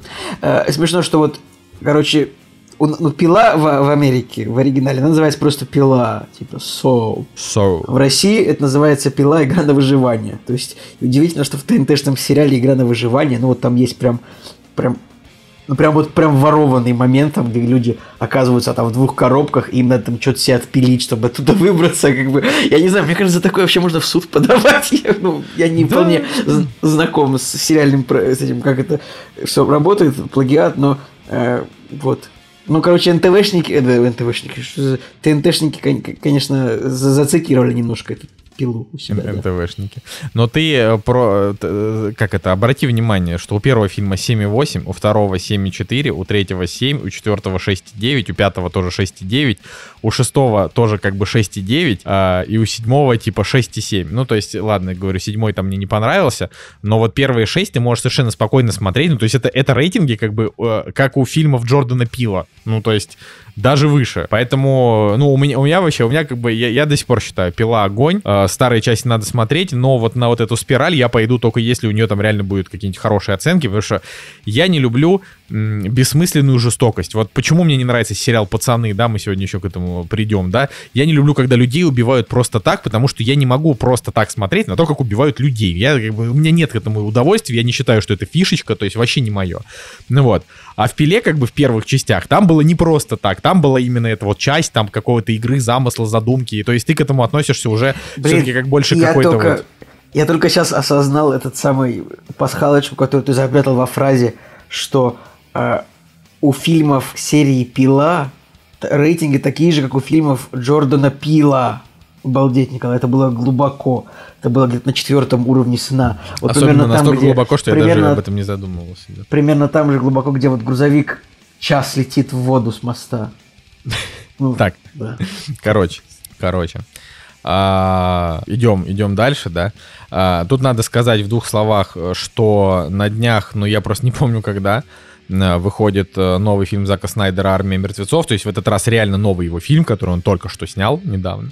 Блин, там опять, опять наверное, в, итоге выяснится какие-нибудь подробности, что там, там Netflix там что-то вырезал, фанаты опять начнут машнить, там собирать какие-то петиции. Я уже не хочу, чтобы Снайдер ничего снимал. Мне кажется, опять... Это что? Это, не, это, это сейчас была шутка, как бы супер, что Сиди, болванка, болванка, сиди. э, пусть э, Снайдер выпускает скорее фильм этот и, идет, и дальше идет снимать что-нибудь для DC. Хотя я, честно говоря, так и не понял, как там этот э, конфликт. Так никак. Адам, э, Блэк Адам, э, Дуэйн Джонсон там продавил что-нибудь за- со Снайдером или нет? Или это были слухи все? У тебя есть какая-то новая информация по У этому меня нет никакой Николай? новой информации. Я вообще а, выпал, выпал из жизни Зака Снайдера, Бена Аффлека и всех этих славных людей, которые, а, которые приободрились от нескольких а, позитивных фанатских комментариев на тему Лиги Справедливости. Да? Короче, с армией мертвецов все ок, у нее 58 метакритик, что, в принципе, это средний Зака Снайдеровский метакритик. Для зомби-муви это нормально. Да, для зомби-муви нормально, говорят, что бодрый, в общем, будем смотреть. А вот у Спирали, я, кстати, тоже заметил, там зашел на метакритик у нее, типа 42 метаскор, это низкий метаскор, а, но, например, Total Film поставил фильму 80. Вот. А, Все остальные там от 40 до 60 что-то, и Guardian его разгромили, но это так, э, просто уже как бы философия. Давайте а, немножко про цифровые релизы. В цифровых релизах ничего интересного. Ничего интересного э, не выходит. Просто все, все должны были, на самом деле, это же история в том, что фильм «Никто» а, обещали, что он там в цифровом релизе типа выйдет через две недели, обещали где-то месяц назад, а сейчас я смотрю, что там вот он появится в цифре 10 июня только. То есть его как Долго. бы... Я вообще Да. уже какое-то вре- время назад думал такой, так, а посмотреть бы про никто, где же он? А его что же и нет, получается? Да, его пока нет. Но Обманули. Э, Да, то есть это, это немножко... Ну вот, например, фильм «Женщина в окне» с Эми Адамс, это по какому-то там известному триллеру. А, Он, я так понимаю, выходит сразу на Netflix 14 числа. Это, наверное, такая а, большая нетфликсовская премьера. Их сейчас, честно говоря, они каждый там, каждую неделю, по-моему, или В общем, они, они выпускают очень много фильмов сейчас, но они все прям как на, на подбор, у всех там метакритик 20-30, все плохо. А, Первая хорошая сме- была с- Митчелла. Смешно, что если на кинопоиске типа печатать женщина в окне, то там есть несколько фильмов женщина в окне, но есть также одна женщина в огне. Э, Причем в оригинале там а, в оригинале фильм Женщина в огне называется American Woman. Никакого огня там нет. Э, Ну так давай про женщину в окне. Ну все, да. Короче, женщина в огне, Эми Адамс. Э, Посмотрим, что нам там тоже Netflix несет. Но вообще из вот а, из, из таких крупников, да. Потом фильм Александра Ажа, называется «Кислород», тоже на Netflix выходит. Здесь что интересно, не знаю, какие, опять же, у него будут оценки, но просто Александр Ажа, э, он э, снял, например, «Зеркала», да, «Зеркала» — это довольно жуткий э, хоррор, э, очень крутой, поэтому его уже там можно... Наверное, снял- у холмов есть глаза, наверное, лучший пример. Хотя... Э, ну нет, зеркала круче у него считается. Ну, в Мне общем, это кажется, у такой- холмов есть глаза просто более каноничные, типа, ну, там... просто у холмов есть глаза, это ремейк. пустыне. Ну, то Ну есть да, это, да. это не оригинальный фильм. Это, я понимаю, да. Вот. А так? Ну, в общем, как бы то ни было, это чувак, который, в принципе, всю свою жизнь снимает э, фильмы на 6-7, хорроры людям нравятся. У него там был Капкан с Каи Пи- Скаделарио. Пираньи, пираньи 3D. Пираньи 3D это вообще топ-кино. Особенно... А пираньи 3DD. А пираньи 3DD я уже не смотрел. Но просто когда в пиранье вот это вот а, откушен, откушенная пиписька в воде, это, конечно, я до сих пор, э, я просто думаю, блин, вот почему 2000 там какой был, 10 год, а американцы все еще снимают такое кино, ну, в общем-то. Это очень смешно, как э, их все еще может, может порадовать э, члены и сиськи. Ну, то есть, казалось бы, да, но все еще. А, поэтому Александр Ажа любопытный, любопытный дядька, что он там сделает, посмотрим. Вот. Ну, пока больше ничего какого-то так особого интересного. А, Нам все еще, все еще не платят а, ни кинопоиск, ни кто бы то ни было еще. А, Поэтому, поэтому тут особенно что, что-то рекламировать мы не будем. Но я, кстати, я сейчас вот э, могу ошибаться, знаешь, я даже проверю. Я говорил про Так. гнев человеческий в последнем выпуске или нет? А, Да, я говорил о нем, да, вот 23 апреля, значит, я про него рассказывал, и я тогда сказал, что фильм, скорее всего, уничтожит критики, и у него будут очень низкие оценки в целом. Я ошибался просто невероятно. То есть, во-первых, фильм стартовал с 7,6, сейчас у него 7,3, а, на, на MDB у него оценка даже выше, чем на Кинопоиске. Метакритик у него, в принципе, стандартный героический, что-то там типа 50. А, вот. И в России у него рекордные сборы даже больше, чем у джентльменов. И я такой Слушай, думаю, ну, на мета... ну, ну, Николай, короче так, ты его сказал, что он будет плохой, но он получился на самом деле... Я его не смотрел не собираюсь, потому что я вот от тебя услышал плохой А может отзыв, тебе и еще надо от- посмотреть. Знаешь, Николай, вот я сейчас, Кор- я не сейчас знаю, говорю, у него даже, быть- у него даже на, мет- на метакритике у него юзер скор тоже 6,0. Ну, именно Смотри. от пользователей. Так, Нет, ты смотри MDB. MDB 7,4, 7,4. Кинопоиск 7,3. Это э, сборы больше, чем у джентльменов. Значит, что люди там посоветовали. Короче, де- дело в том, что гнев человеческий, похоже, оказался фильмом, которого просто не хватало людям. Я до сих пор считаю, что он местами любопытный. А, но- простите, а, пожалуйста, а где у него сборы больше, чем у джентльмена? а, там какие-то там в начале он стартанул. Ну, предпродажи там были неплохие, но у джентльмена вообще-то в России сборы вообще-то 18 миллионов долларов. Это уровень сборов пи- пиксаровских мультфильмов. Не, ну он, он там, короче, как-то очень сильно стартанул, а, так Да, что обогнал именно начальные сборы джентльменов. Вот так. А так я, кстати, не знаю, какие у него. Это вот эти вот 3,8, которые сейчас указаны на кинопоиске, это может быть не финальные еще. У него сейчас 730 миллионов, это 10 миллионов долларов. Ну, это Ну вот, неплохо. это но, дохрена, это но джентльмен, но джентльменов он не обгонит. Джентльмены, блин, два месяца шли. Но это окей. ладно. Джентльмены шли полгода. Да. Они до сих пор, мне кажется, еще не закончились. Ну, короче. э, Я думаю, есть кинотеатр, в котором можно зайти, и там будет идти еще по одной. Джентльмены, идеальные незнакомцы, и лучшее предложение, не знаю, какие еще И фильмы, весь, и типа. весь наш чат просто туда едет и целый день там сидит, и потом дружно разговаривают. Да, кстати, приходите в наш э, кактус-чат, у нас там э, что-то последнее время какая-то тишина, никто друг друга практически уже не оскорбляет, а мы уже отвыкли от такой жизни-то. Нам нужно, чтобы все друг друга оскорбляли и сидели там и ругали друг друга. И это я, если что, шучу, у нас там никто никого не ругает, все очень милые, приходите обсуждать с нами кино. Вот. Можете там даже иногда получить всякие видеокружочки от нас, когда мы рассказываем, что у нас там произошло, ну, изредка, конечно. Вот. В общем, я просто хотел сказать, что с, гневом человеческим а, я свои слова назад не беру, то есть я все еще считаю, что это какое-то очень непонятное кино в старом, в каком-то в очень устаревшем стиле, э, вообще не похоже на фильм Гая Ричи, э, на 6 из 10, но как бы, ну нормальное, неплохое кино, неплохое. Вот, но э, там второй раз я, наверное, его смотреть не захочу. Ну вот, но он что-то всем так зашел. То есть у меня реально было такое, что мне люди прям писали, типа, Коль, а ты смотрел «Гнев человеческий»? Это же просто потрясающе. Я такой думаю, да где же это потрясающе? Это же просто, просто кино, ну, типа, просто такая э, нудная, муторная драма с несколькими перестрелками. Ну, ладно. То есть, я прям... И вот у меня вообще такого не было, Николай, давно. Вот просто, чтобы настолько сильно мое мнение, ну, прям радикально. Вот. Ну, все равно молодец, что не постеснялся выразить. Так, ну, ладно. Короче, это, это просто все очень странно. Ну вот. Так что, так что мы можем, можем пойти дальше. Можешь, можешь еще что-то что рассказать. Я думаю, что можем уже обсуждать следующее. Ну, да, да, дальше у нас идет только кино. У нас, да, у нас да. сегодня много, много всего, как вы слышали, на обсуждение. Могло быть еще больше, но мы просто подумали с Николаем, что э, делать э, там трехчасовые выпуски подкаста, это, это э, прос, на прослушивание это никак не влияет, так что... Но пока что все идет к трехчасовым выпуску, мне кажется. «Кактус» — подкаст о кино и не только. Я бы начал так, я бы просто в двух словах рассказал бы про то, что когда мы летели из Киргизии на самолете, мы смотрели кино. Ну, то есть нам как-то вот 4 часа лететь. Вот, хотел я что-то книжечку почитать, и что-то я забил на это. Нет, я даже, знаешь что, я даже я прочитал книжечку и решил посмотреть кино. А, и там был фильм «Батя». И я такой думаю, вот, ну я же вряд ли посмотрю его в ближайшей жизни. а тут 75 минут вообще идеально. Э, и э, вы наверняка слышали про этот фильм, потому что про него очень много в Твиттере, а в Твиттере, ну, видимо, все, кроме меня, сидят, хотя у меня все еще ощущение, что там сидит только Николай Цугулиев и три человека, которых он читает, но вот...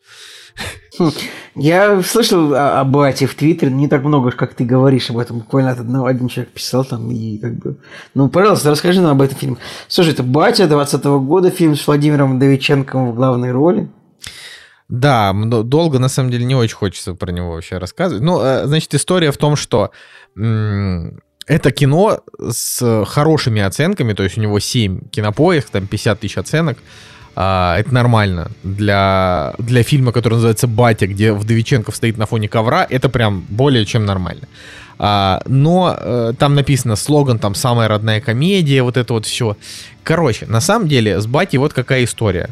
А, это вот фильм, который э, можно было бы, можно было бы, конечно, даже сделать сериалом, а можно было бы просто сделать э, каким-то, значит, в каком-нибудь шоу, да, там, я не знаю, это был бы просто один из э, таких скетчевых форматов, а-ля наша э, Николай, а я, по, мне кажется, по-моему, изначально там так и планировалось, что ли, то ли должен быть интернет-сериал, или что-то какие-то короткие серии, это так и есть. А, а потом они посмотрели, вроде как изначально планировалось выпустить 80-серийный ситком с коротким хронометражом эпизодов 1-2 минуты. А, вот, вот я вижу, да. Вот. А потом они такие как-то что-то сели, посмотрели, фильм сделаем. Да, они, там причем есть сцены, которые тоже досняли после этого, чтобы это как-то в фильм превратить. Там, наверное, как-то можно увидеть. Э, ну, я так понимаю, короче, что поскольку фильм собрал 7 миллионов долларов, а бюджет у него, вероятно, меньше сильно, то, наверное, это успех. Я думаю, да, что это однозначно успех. А здесь вообще нужно что сказать. А, нужно сказать, что в общем, у ба- батя как бы состоит из двух, э, двух блоков. Да, первый блок это э, Стас Старовойтов, комик из стендапа на ТНТ. Да, он здесь играет батю. Э, значит, э, Мих- Михалкова младшая Надя, которая играет его жену. И вот у них, значит, двое детей. И вот они едут э, к бате на день рождения. Э, значит, а бате там уже 70 лет, вот он уже такой старенький. Э, Надя Михалкова, кстати, очень милая. Надежда Михалкова, а то Стоп, Николай сейчас а меня будет ругать. А, а Вдовиченков? А Вдовиченков это батя. И вот он как бы, значит, вот ему типа 70 лет, и вот они к нему едут а, потому а, что... ему 70, все, понял. Потому, и вот он как бы отказался, от, отказался от того, чтобы ехать там в Москву, а, и вот они типа сам садятся в машину, едут, и у них там по пути что-то происходит, то есть то там у ребенка понос, то еще что-то, ну, в общем, какая-то такая а, стандартная такая бытовуха. А, но между этим главный герой вспоминает просто, что происходило в его детстве, и там уже показывают Двиченкова как бы актуального возраста, да, там, не знаю, 40 лет, а, у которого вот, значит, есть сын. И тут надо, во-первых, сказать, что актер, который играет ребенка именно в версии 90-х, он, во-первых, классный, то есть мальчик, но он маленький, да, как бы он молодец. Мне прям понравилась его актерская работа, было хорошо. Вдовиченков тоже нормальный. А, и Старовойтов нормальный, и Михалкова тоже. Короче, весь фильм, вот эти все эти 76 минут, смотрится легко, просто и хорошо. Один разочек я даже немножко прослезился, потому что он такой реально там про батю, вот 90-е. Он как бы, э, если что, это вот не трэш-кино в стиле Comedy Club, где они там орут слово «залупа», простите, там, на всю вот это, ну, вот это классический Варламов, который вот вообще ничего такого. В смысле, классический Варламов это «О, опять многоэтажки построили, а должно быть многоэтаж, малоэтажное жилье велодорожки.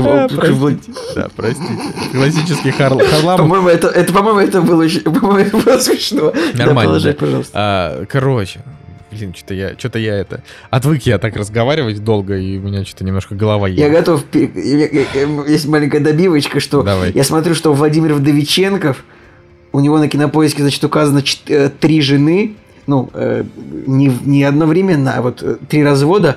И сейчас он, значит, собственно, замужем за актрисой Еленой Лядовой, вот ага. за этой дамой из вот. И, ну, я так скажу, вот, судя по тем ролям, которые Елена Лядова обычно играет в фильмах, там, э, «Измены», «Левиафан», я что-то думаю, что ну, 2-3 года и тоже все. И вот Водовиченков будет, так сказать, четырежды разведен. Ну, э...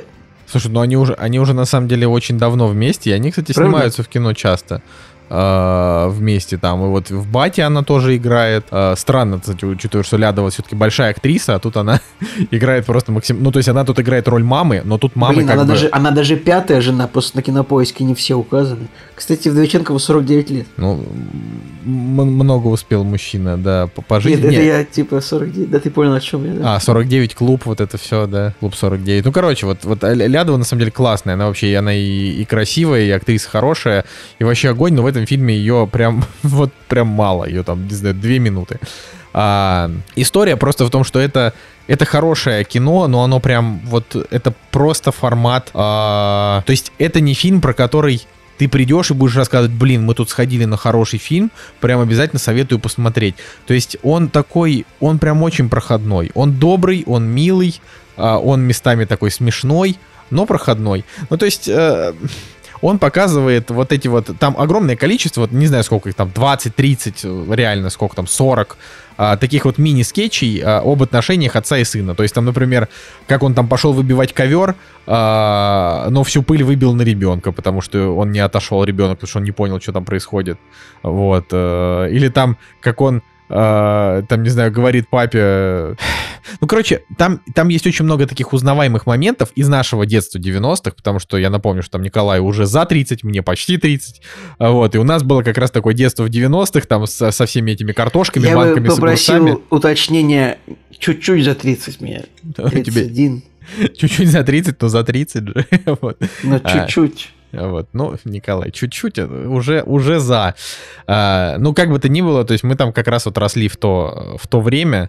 Даже, ну, я бы даже так сказал, а, тут прям показывают детство людей, которым сейчас типа там по 36, 38, 40 лет, да, вот, но мы тоже как бы попадали в эту движуху, потому что э, там, получается, я родился в 92 году, и Россия все еще была э, бедная, где бы ты ни жил, в Москве, в Питере, то есть все, все еще бедно, плохо, э, но как-то вот с душой.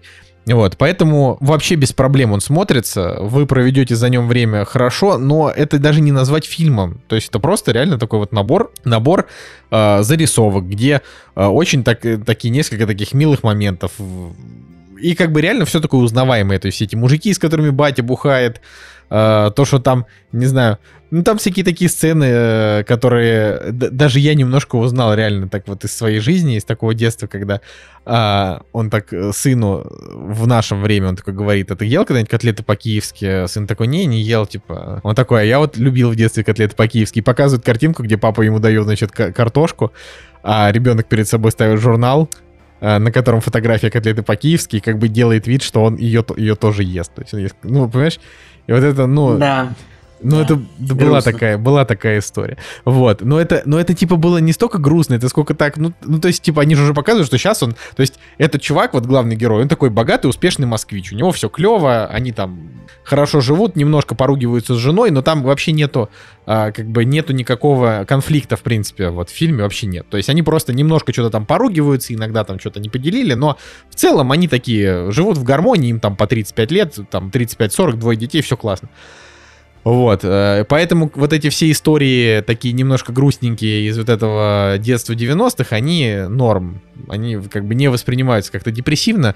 А, надо это смотреть, я не знаю. Вот если вы будете лететь в самолете, и у вас там будет вот э, 76 минут, э, смело смотрите. Если вы просто будете вечером решать, что посмотреть, я бы лучше посмотрел что-нибудь, что-нибудь другое. Э, Вот. Чего-то, чего-то, говорю, такого выдающегося нет, но фильм нормальный, хороший.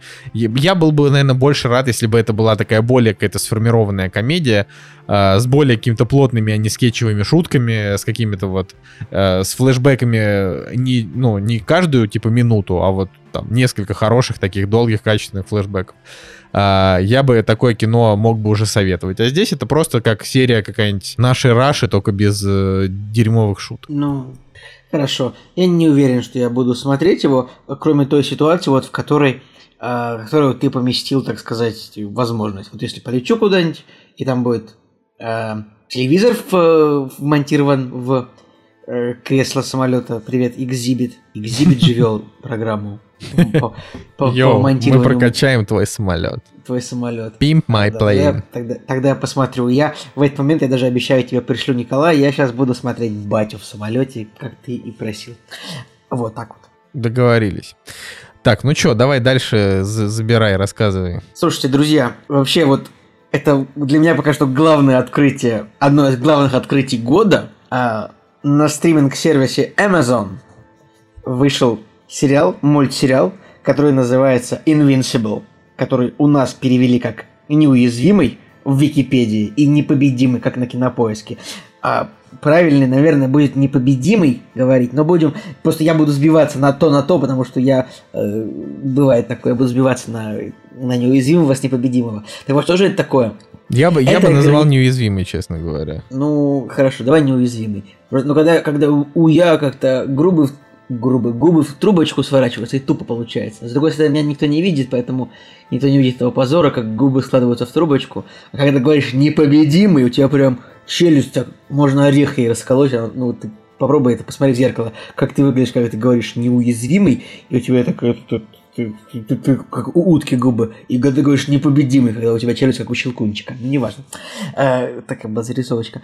И так вот, неуязвимый. Что же это такое? Это экранизация комикса, который, оказывается, выходил аж с 2000... аж с 2003 года этот комикс выходил, насколько я понимаю. А, а мы о нем, ну, не знали абсолютно, да? А это комикс от э, Ро- Роберта Киркмана, автора «Ходячих мертвецов». Ну да, ну то есть вот- тут, тут э, надо сказать, что ну, Николай как бы немножко говорит за себя. Я про этот комикс не то чтобы знал, но я его видел на полках. То есть э, он э, Да? как бы... Ну ладно. Он, он был, но, Короче, ну, э, просто- но можно сказать, что он для всех, да, оказался внезапно. То есть это внезапно, что я просто офигел, что в 2021 году может, значит, выйти экранизация комикса, которая будет интереснее, вот я сейчас говорю это напрямую, интереснее, чем все другие экранизации комиксов, что я видел. То есть мне показалось, что это... а, тут, и тут сошлось два момента. Во-первых, сам по себе сюжет очень прикольный. Во-вторых, экранизация блестящая. Блестящая рисовка. Ну, где-то, конечно, видно, что немножко не хватило денег. Блестящая рисовка, блестящий каст на озвучку, прекрасный саундтрек и как бы спецэффекты, все боевые сцены вообще роскошные. Давайте я расскажу, о чем же комикс неуязвимый. Сюжет, в принципе, может показаться очень классическим, очень простым. То есть нам показывают Марка Грейсона, простого паренька, который учится в школе. То есть это такой Питер Паркер в начале первого фильма о Человеке-пауке. Если мы вот прям говорим аналогиями. Вот. А- Но оказывается, что вот он, вот парень у нас обычный Марк, а батя его Нолан, гений. А батя его Нолан, это как бы Супермен в этом мире. То есть его отец это самый мощный супергерой на планете. А, в- на планете, на которой уже есть тоже другие супергерои, которых тоже много на самом деле. И вот этот комикс, он интересен именно тем, что здесь такой показывается нам широкий, достаточно проработанный мир, то есть тут есть как бы Земля, есть другие планеты, есть э, герои с других планет, а, и то есть, ну вот нам сразу дается такое, э, э, нам сразу дается такая экспозиция, что вот наш герой, сын другого супергероя, которого зовут Омнимен, и он с другой планеты, которая называется Вилтрум, и он по-русски, конечно, Вилтрумит так себе звучит, но как уж, как, как есть, да? А, Не, ну Вилтрумит, и... да, Вилтрумианец. По, вот по-русски как-то Вилтрумианец было бы прикольно, но Вилтрумайт по-английски просто это на крипто... Это вот, вот криптонит есть, а есть вилтрумит. Этот криптонит, это больше звучит как металл какой-то чем, ну, да, что ты докапываюсь до какого-то Короче, вот вообще. Надо, надо сказать, почему что... ты не можешь меня, почему ты не можешь меня остановить, когда начинают чушь нести какую-то? Э, так, ну, я не знаю, это, это, это, это Николай происходит. Я до сих, я до сих пор, я до сих пор в ужасе от твоего монолога про, э, как это, про, про, про фильм «Первому игру приготовиться», который до сих как бы был неожиданный. Это была абсолютно, кин, абсолютно киношная аналитика вообще без, без чуши. Ой, да, Можно короче, двух, надо двух понять, что просто скажу? вот фи, э, мультсериал «Неуязвимый» — это, во-первых, э, мультик, в котором серии идут по 50 минут. Ну, по это 8 минут. серий по 45 минут, то есть э, по 49-45 минут, то есть это, это как бы, ну, сериал, считайте, да? Это не 30-минутные, 25-минутные мультики. Не, мультики и... обычно даже идут по 20. То есть вот я, я ну, честно говоря, не видел ни одного мультика, который шел бы дольше. То есть все там 20-25 минут. Э, ну, типа то того. есть на моей памяти это, это первый мультик с такими длинными сериями. Сейчас, наоборот, их начали по 10 минут делать, да, там во многих. А тут прям такой. То есть это по факту, это такой серьезный сериал, только мультик. Э, и э, вот прежде чем Николай там продолжит рассказывать, mm-hmm. надо понимать, что его э, как бы очень-очень вокруг него большой хайп. То есть не, не просто какой-то там, а вот прям буквально, буквально на него люди просто молятся. То есть у него 8,8 MDB сейчас, там еще вчера было 8,9. Я а на кинопоиске 9. там... Ну, да, понимаешь, там у меня куча народу, все поставили ему девятки, огромное количество Но самое статей, главное, типа, после почему этого фильма, надо смотреть. После, после этого фильма я сейчас собираюсь из... уменьшить оценки всем Мстителям на один балл, соответственно.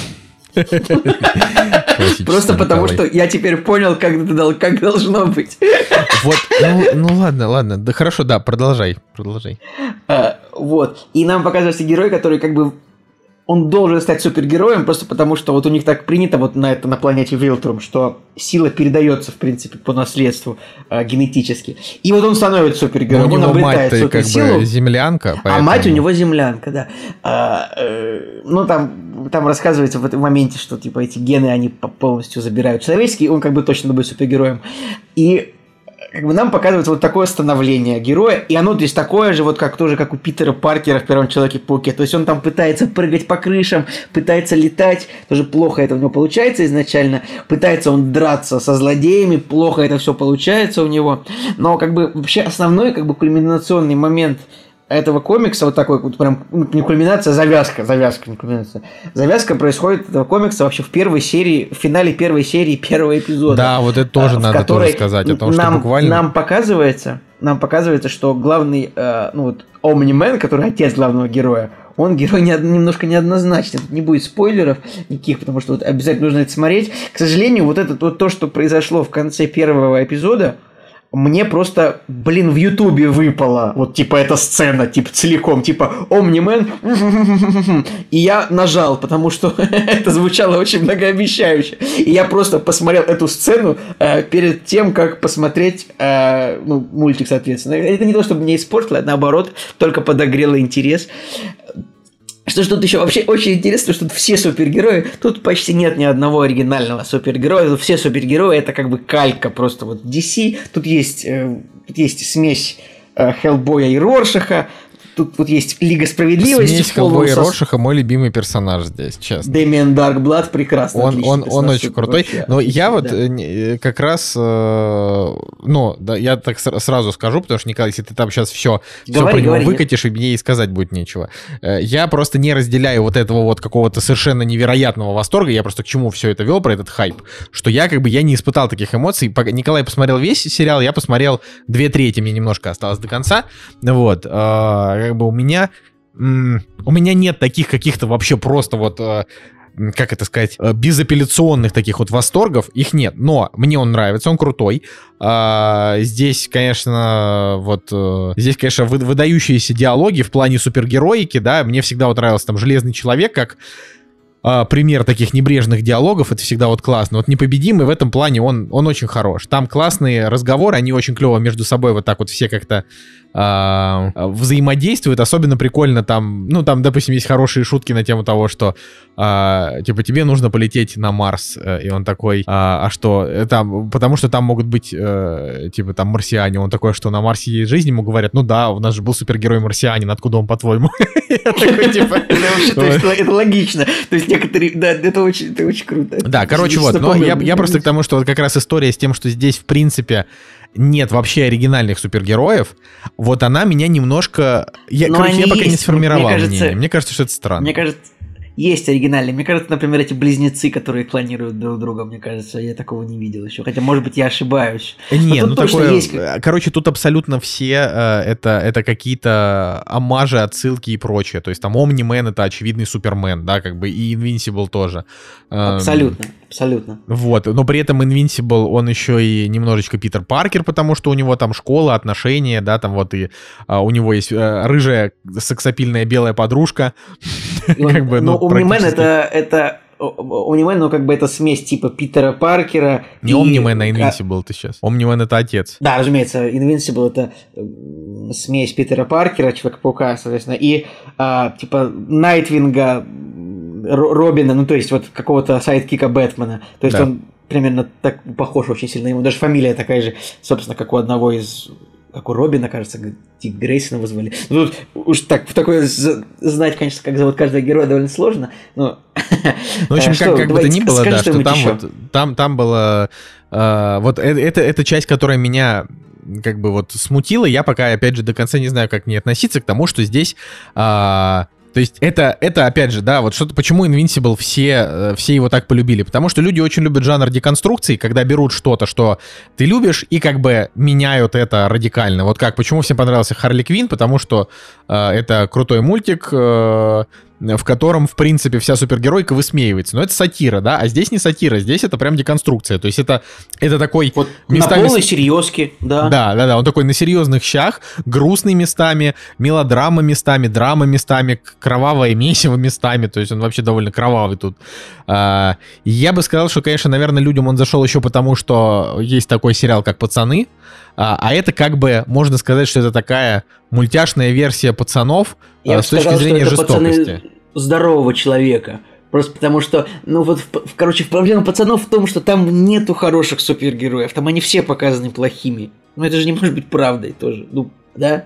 Не, ну почему? А, там же там есть это... в «Пацанах» это, вот есть эта только девочка со один. звездочкой. Да, вот это один хороший герой показан там, остальные показаны мерзавцами. Но здесь, вот в неуязвимом, здесь показано, ну, тут, на самом деле, по большому счету, а слушай, а чем получается, у нас неуязвимые вообще отличается, ну, от Лиги Справедливости, в которой просто есть злодеи и есть герои. Это по большому счету здесь не то, чтобы здесь какая-то... Здесь буквально деконструкция одного образа Супермена, по- по- по- по-моему, получается, если так это смотреть на это. Ну вот, чем сериал классный? Реально вот невероятно интересно смотреть, что будет дальше. В абсолютно любой момент может начаться драка с непредсказуемым исходом. Тут все герои не защищены как бы типа броней сценария. Вот это очень важно. Да, потому что ну, мы, мы смотрим всегда Мстители, мы понимаем, что не- сейчас никто не умрет. Ну, скорее всего, в этой сцене. А тут как бы, ну, кто-то погибает иногда, кого-то иногда пытаются воскресить, это тоже прикольно. Мне очень нравится, как здесь показано взаимодействие местного Ника Фьюри, который тут э, Сесил Стедман э, такой. Причем смешно, что он тоже как Ник Фьюри, тоже типа одноглазый, только белый. То есть он такой, э, по большому счету, то есть Ник Фьюри в оригинальном Марвеле, он же тоже белый одноглазый, тут тоже белый одноглазый, тоже калькированный абсолютно персонаж. Ну, Мне в общем, да, взаимо- здесь просто нету, да, абсолютно. Ну, то есть А, их взаимодействие, оно как-то показано более правдиво, что ли. То есть он появляется и такой, а это, типа, а ты тут что делаешь? А помоги нам, а нам нужна помощь вообще-то.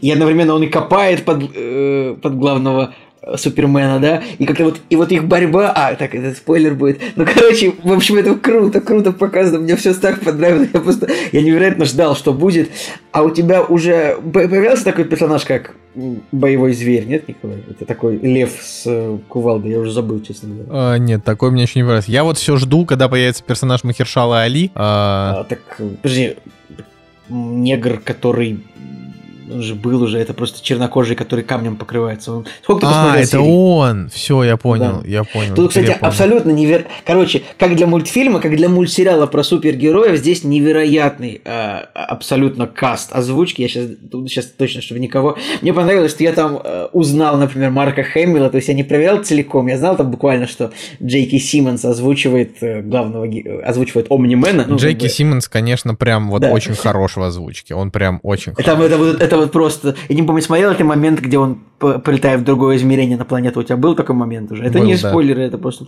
Это момент, где он говорит это вот просто... You don't seem to understand.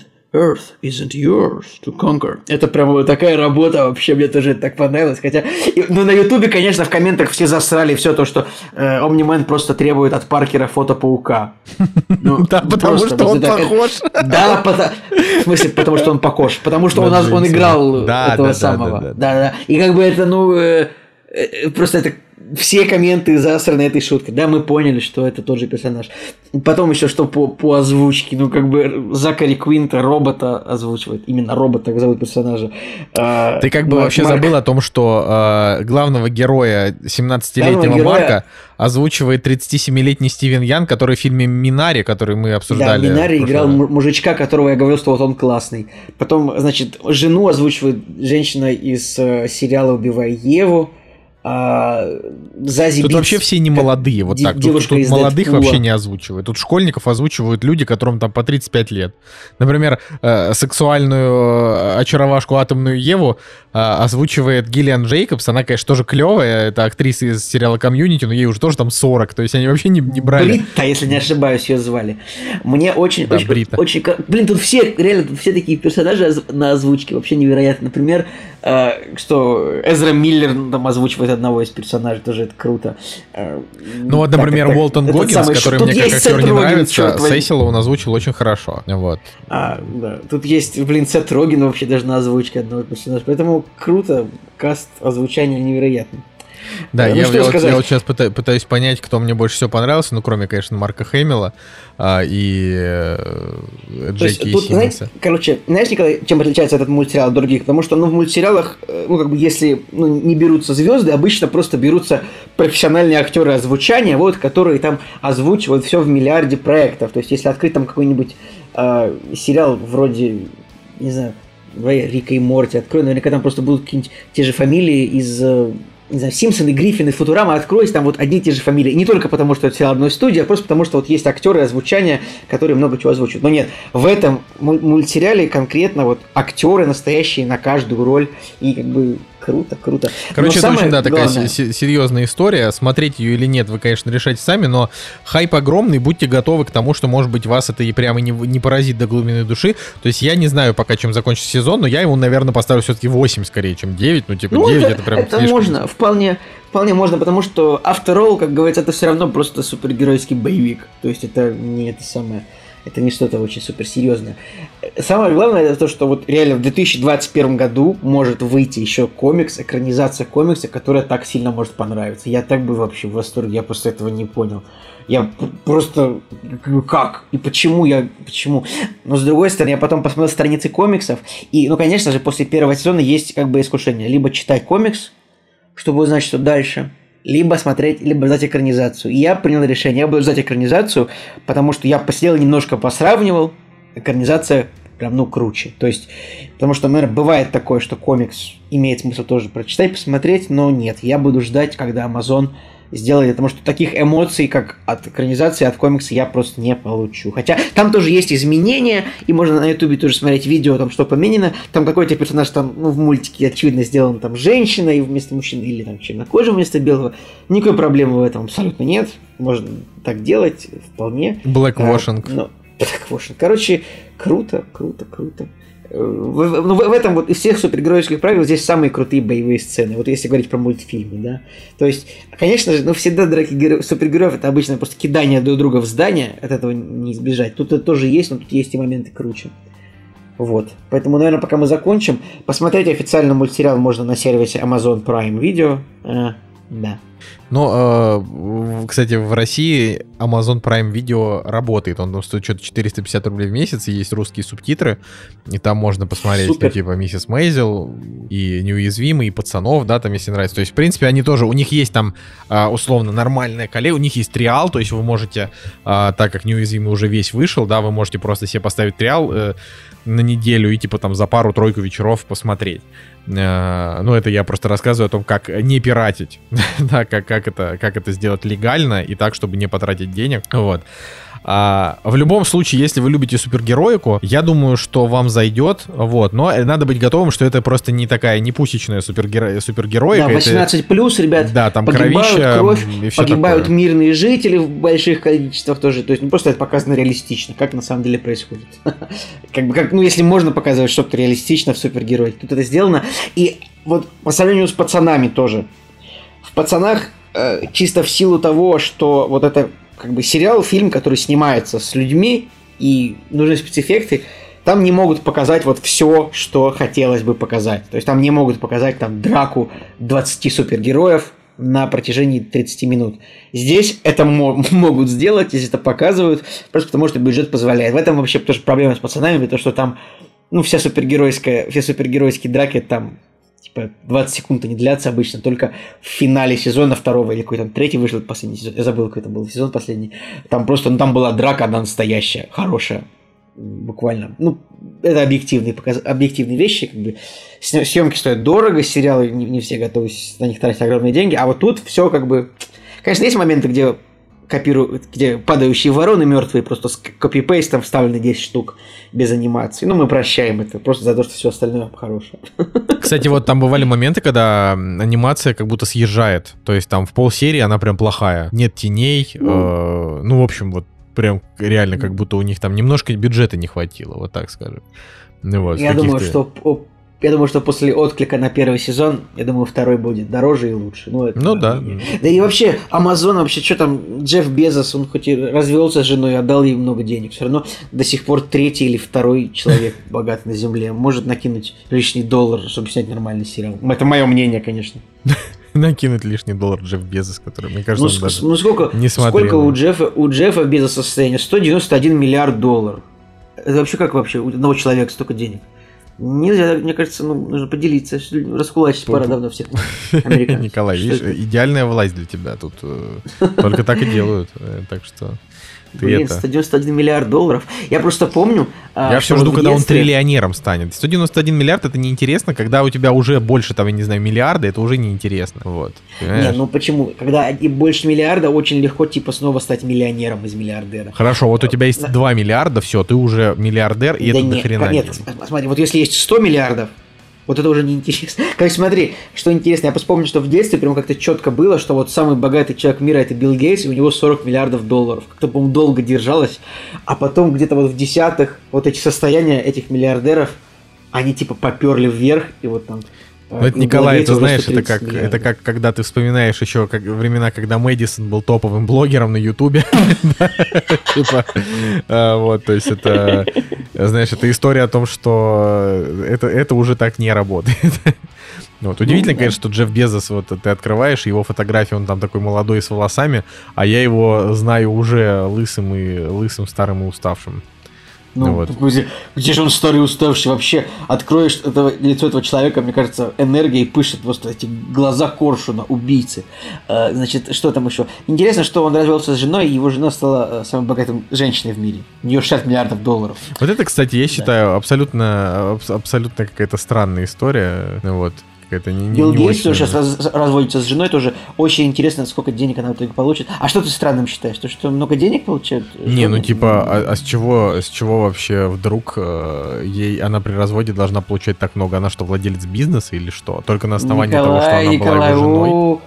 Да, только на основании, тебе больше скажу, если ты почитаешь какие-нибудь а, брачные законодательства разных стран, то, например, ну, короче, э, я э, в какой-нибудь Италии, например, вот я сейчас скажу точно про Калифорнию, потому что я слышал рассказы людей. Э, какого-то я... Был на мероприятии, где какой-то бизнесмен рассказывал, ой, вы знаете, я э, вы знаете, в Калифорнии разводился, я, это цитата, разводился в Калифорнии, никому не советую, потому что э, вот я по разводу я обязан еще вот обеспе...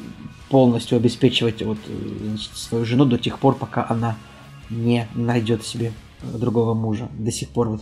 А она сейчас что-то у меня там что-то с женщинами увлеклась, и вот до сих пор это все на мои деньги. Это вот э, я просто цитирую какого-то бизнесмена, который рассказывал. Грустненько, а, ну, вообще, грустненько. вам, короче, не, не- нормально, справедливо, Николай, будь за женщину вообще, что такое? Не, А я во за- я за стра- женщин, но это- тут это просто очень я нормально, что во бы- многих странах при разводе мужья обязаны А если женщина женщинам- богаче, а как бы и она разводится с мужем, она будет мужа обеспечивать?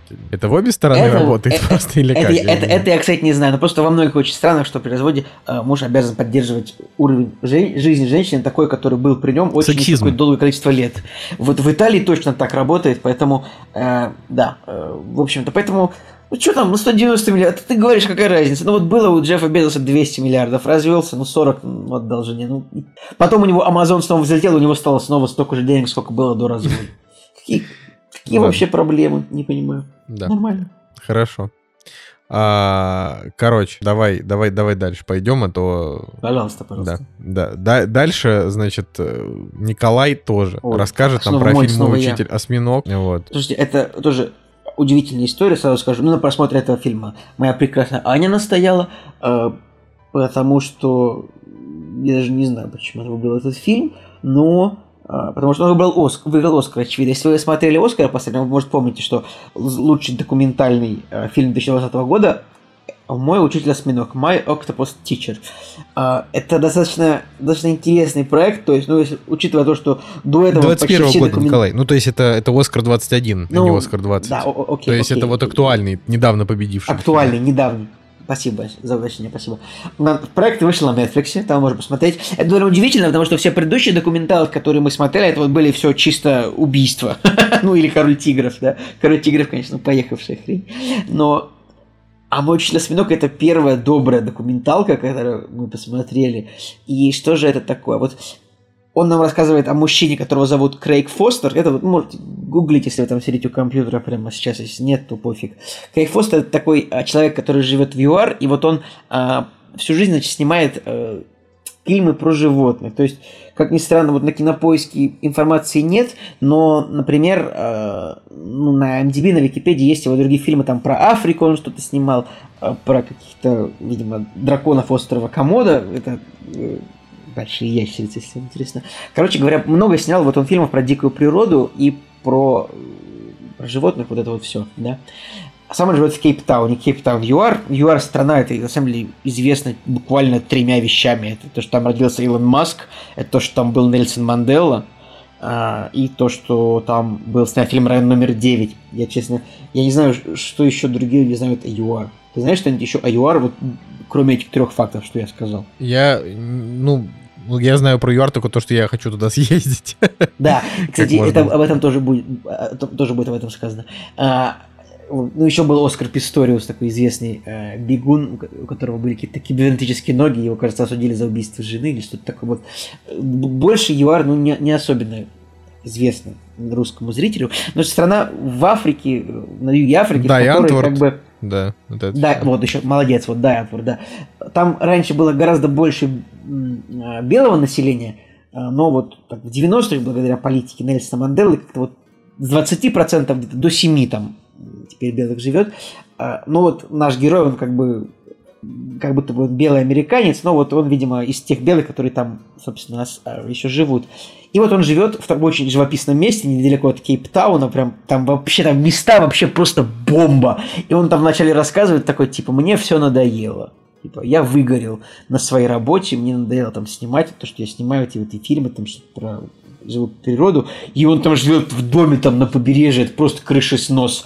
В общем, живет человек в ЮАР, и а, в какой-то момент он такой решает, что я, честно говоря, даже забыл немножко завязку, но он э, решает, что вот у него недалеко от дома у него есть пляж, и вот он, значит, дайвингом туда не дайвингом, а вот он ныряет туда. Дайвинг будет, наверное, сильно сказано, потому что он без акваланга ныряет. А дайверы это те, кто в аквалангах ныряют и в гидрокостюмах, а он ныряет там буквально в маске и с камерой. А, и он, он ныряет, значит, в один и тот же в один и тот же, скажем так, лес водорослей, тоже это нужно смотреть, там, чтобы вы поняли, там такая экосистема невероятная, красиво подводная, и в какой-то момент он там находит осьминожку, такой небольшого осьминога он там находит, не, находит небольшого осьминога. Ну, как на фотографии, приходит... вот этот вот маленький осьминог. Да, ну вот он такой, как бы, в размахе он такой, как большая кошка, наверное. Если он сжимается, он, наверное, как крупная морская свинка. Может быть, я ошибаюсь, но он небольшой, короче. Он находит осьминога, в один день он находит его, потом в другой он находит его, в третий, и он пытается с ним общаться. То есть он, он каждый день приплывает туда, и вот он там протягивает ему руку, начинает с ним общаться, наблюдает за ним. И, в общем, весь фильм строится о том, что он рассказывает об этом осьминоге, что он каждый день приходит и смотрит. В какой-то момент он случайно напугал этого осьминога, осьминог уплыл, потом осьминог вернулся, а потом он наблюдал за тем, как осьминог от акул убегал, о том, как осьминог охотился, и вот он прям, ну вот в этом фильме прям сняты там 20 разных моментов из жизни этого осьминога, как вот он делает. И там показывается тоже невероятный интеллект этого существа. Там даже показано, что вот у него оказывается вот у осьминога эмоциональная привязанность к нашему персонажу, и у персонажа тоже появляется эмоциональная привязанность. То есть не хочется ничего спойлерить, но это достаточно, достаточно трогательная история, которая, она добрая абсолютно, то есть э, ну и там тоже показывается, что благодаря этому, почему фильм называется «Мой учитель осьминог», потому что он вернул, как бы, вернул а, скажем так, веру и какое-то желание все делать в нашего персонажа. А, короче, я бы на самом деле, конечно, вам посоветовал, этот фильм посоветовал посмотреть, если... Я не понимаю, это, это фильм про про какую-то там вот дружбу человека и животного, или он там про красоты такой видовой больше? Нет, он нет, он не про красот, там как бы есть, конечно, красот, но он именно, вот я говорю, он про наблюдение за конкретным осьминогом, что он делает, а, про анализ его действий, то есть он анализирует его действия, так причем такой вот он тут охотится, здесь он выработал новую тактику охоты, здесь он прячется. А вот помните, когда он потерял лапу, а его лапу потерял ногу, а тут его нога регенерировала. И там, конечно, достаточно грустный финал. Ну, просто открою вам, я тоже не знал об этом, но осьминоги живут не более 18 месяцев, да? И как так. бы очевидно, что... Ну и очевидно, и вот он, и наш герой Подожди, а как он, я не понимаю, он, он изо дня в день приходил, и это был один да, и тот же осьминог? Да, именно в этом а и как он его он не, не потерял? В том-то и дело, что осьминог жил на одном и том же месте. Вот в, в этом и я говорю, вот в этом и, скажем так, почему восхищается наш автор осьминогом, потому что он живет на одном и том же месте, и вот как бы у него есть как бы тактика своей жизни, он тут, тут живет, тут он находится, он тут прячется, он его не потерял, он его как-то потерял, потом он его там плавал, искал, искал, нашел. Поэтому достаточно это интересно. Давай позадавай еще вопросы, я готов ответить. Не, я, просто, что... я просто пытаюсь понять, так а осьминог-то и привязался к чуваку или нет? Или только чувак да, осьминог? Там осьминог тоже привязался в эти моменты, а как он где к нему осьминог... мог привязаться? А, у осьминога же нет мозгов.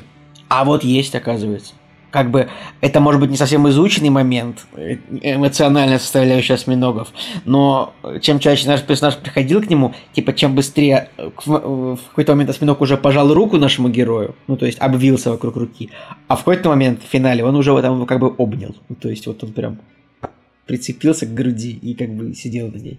Как собака какая-то. И это, это, конечно, очень трогательно, потому что вот, ну, осьминог, то есть такое хрупкое, склизкое, немного странное создание, которое как бы опа- там невероятное количество опасности ему в этом, э, в, в этом месте, потому что я вообще не понимаю, как эти животные подводные выживают, потому что там показывается, что реально чуть ли не пять раз наш герой снял, как к осьминогу, там такие кошачьи акулы, это такая акула, но не очень большая, как акулы пытались осьминога сожрать. Один раз ему акула лапу от, отожрала, но осьминог в итоге смог из этой ситуации тоже выйти сухим из воды, если можно так сказать. А, поэтому вот это именно конкретный фильм о том, как герой, да, вот он, между какая-то эмоциональная связь с двух сторон появляется у героя и осьминога. Осьминог как бы видит нашего героя, он как бы рад ему, он приходит ему пожать руку, потом обнимает его и не боится его, в отличие от других эм, морских созданий. Это очень интересно. И там достаточно трогательный такой. Кому-то финал, может быть, даже разорвет душу, сердце, если, ну, как бы это уже от восприятия зависит, наверное. Но хорошо было посмотреть документалку не про убийство. Что касается ЮАР, показаны невероятные места, и просто вот если открыть карту этого места, где живет герой, Фолс Бэй, кажется, это называется, э, недалеко от Кейптауна, Но, конечно же, всем очень хочется поехать в ЮАР. И тоже я начал гуглить, насколько это безопасно. Ты прекрасно знаешь, что это очень, это опасная страна, очень опасная, да. Мгм. И я начал, я погуглил, безопасно ли в Кейптауне. И первая ссылка, Генеральное консульство России в Кейптауне. И я сейчас тебе прочитаю, что написано. Уважаемые соотечественники, планируя поездку в Кейп- Кейптаун, вам необходимо учитывать, что несмотря на свою туристическую привлекательность, этот город год от года входит в список самых опасных городов мира. В 2020 году он занял восьмое место в этом антирейтинге. Дальше смотри, помимо рекомендаций э, по безопасности, применимых в любой стран мира, также есть, э, типа, вот именно для Кейптауна. Значит, смотри. Перемещение в темное время суток рекомендовано большим буквами исключительно на автотранспорте. Во время остановок на светофорах следует убедиться в том, что окна машины закрыты, двери заблокированы. Разговоры с незнакомцами должны быть исключены. При размещении в частном доме, вот это меня убило, гостевые дома Airbnb, рекомендуется убедиться в наличии на окнах решеток и качестве дверных замков, Николай, сейчас набери воздуха, наличие электрической изгороди является несомненным преимуществом при выборе места проживания. Это что такое?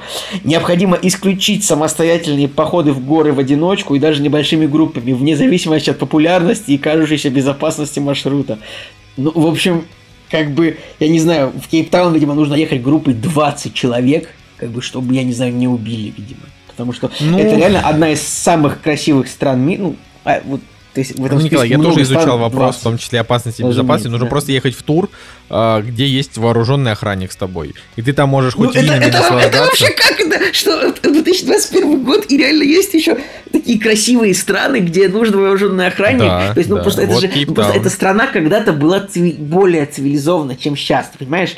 И э, вот причем штука в том, что вот я реально я первый раз вот безопасно ли в Кейптауне, и первая Google ссылка привела меня на сайт посольства России, типа, то есть это... И я начал гуглить, э, что случилось с туристами, там, и там недавно там убили да, тури- туристов, которые в горы пошли, там, отобрали у них сумки и все такое, поэтому... Фу, короче, да, реально нужен ту- тур с вооруженными охранниками, но я себе тяжело представляю это, что эх, сколько нужно платить вооруженному охраннику, чтобы он в какой-то Да момент... не, не, нормально. подумал, Ну что- смотри, вот едет. э, Ну, сейчас вот. Короче, я не буду расписывать по баблу. э, Да. Но там история в том, что набирается группа там типа 10 человек, они там платят сумму, и просто часть этой суммы идет на вооруженного охранника. Вооруженный охранник там будет стоить, ну, в рублях, ну, я, в смысле, я не знаю конкретную сумму, да, но я тебе вот примерно скажу, ну, допустим, там на все 10 дней там 10 тысяч рублей он и будет стоить, ну, 15. Ну, то есть это же как бы, это же очень дешевая рабочая сила, э, потому что страна бедная. Ну, то есть у него как бы есть, есть оружие, есть разрешение, вот он с тобой идет и защищает. Да, а, а на, на пути два бандита вооруженных, и все, и минус твой охранник, и все, и до свидания. Не, ну почему? Он их, э, ну не, ну они там обученные и так далее. Ну вообще, а, просто это на самом деле, ну да, везде случается какая-то какая жесть, но по большей части у меня вот даже есть знакомые, которые были в ЮАР, да все там нормально. Можно и без охранников. скажу Просто тут так, вопрос в том, что там реально не нужно, не нужно ходить в темное время суток по ночам. То есть это прям правда. Лучше, лучше обезопасить себя как можно меньше вообще. Как можно меньше, то есть вот только темнеет все, и идти в сторону отеля и в Не, отеле Николай, как бы. Николай, ну вот эта фраза «наличие электрической изгороди является несомненным преимуществом при выборе места проживания». Это вообще что такое? Но это потому, что если Наличие какая-то банда пулемета- узнает о том, что какие-то белые чуваки где-то живут, они могут прийти бандой и пыта- попытаться Ну, взять штурмом прикольно. квартиру. Наличие вышки пулеметной, блин, будет преимуществом. Наличие минного поля и рва с крокодилами будет преимуществом. Меня, конечно, это типа... Вот, для нашего велика- великого тайм-кодера, великолепного нашего, который нам помогает, это самое, э, как его должен быть этот такой э, потенциальный риск туризма в ЮАР, как-то должно быть так обозначено. самый опасный туризм в ЮАР. Хотя ты сам разберешься, я думаю, но... Ладно, давай этот э, резюме и, да, и финалочку. А, резюме прекрасный, трогательный документальный фильм, который посмотреть всем, кому хочется что-нибудь доброе, как бы такое. Но если у вас вот вы можете, если у вас получится выработать эмоциональную связь со осьминогом, как это получилось у главного героя, тогда вам зайдет. Если нет, ну, если вы будете относиться к осьминогу так, как бы, ну, это какая-то рыба или что это за ящерица осьминог, что это, или что-то моллюск или улитка, то может вам не понравится. А так это, конечно, достойная работа очень. Вот. Окей, э, ну напоследок у нас э, «Засланец из космоса».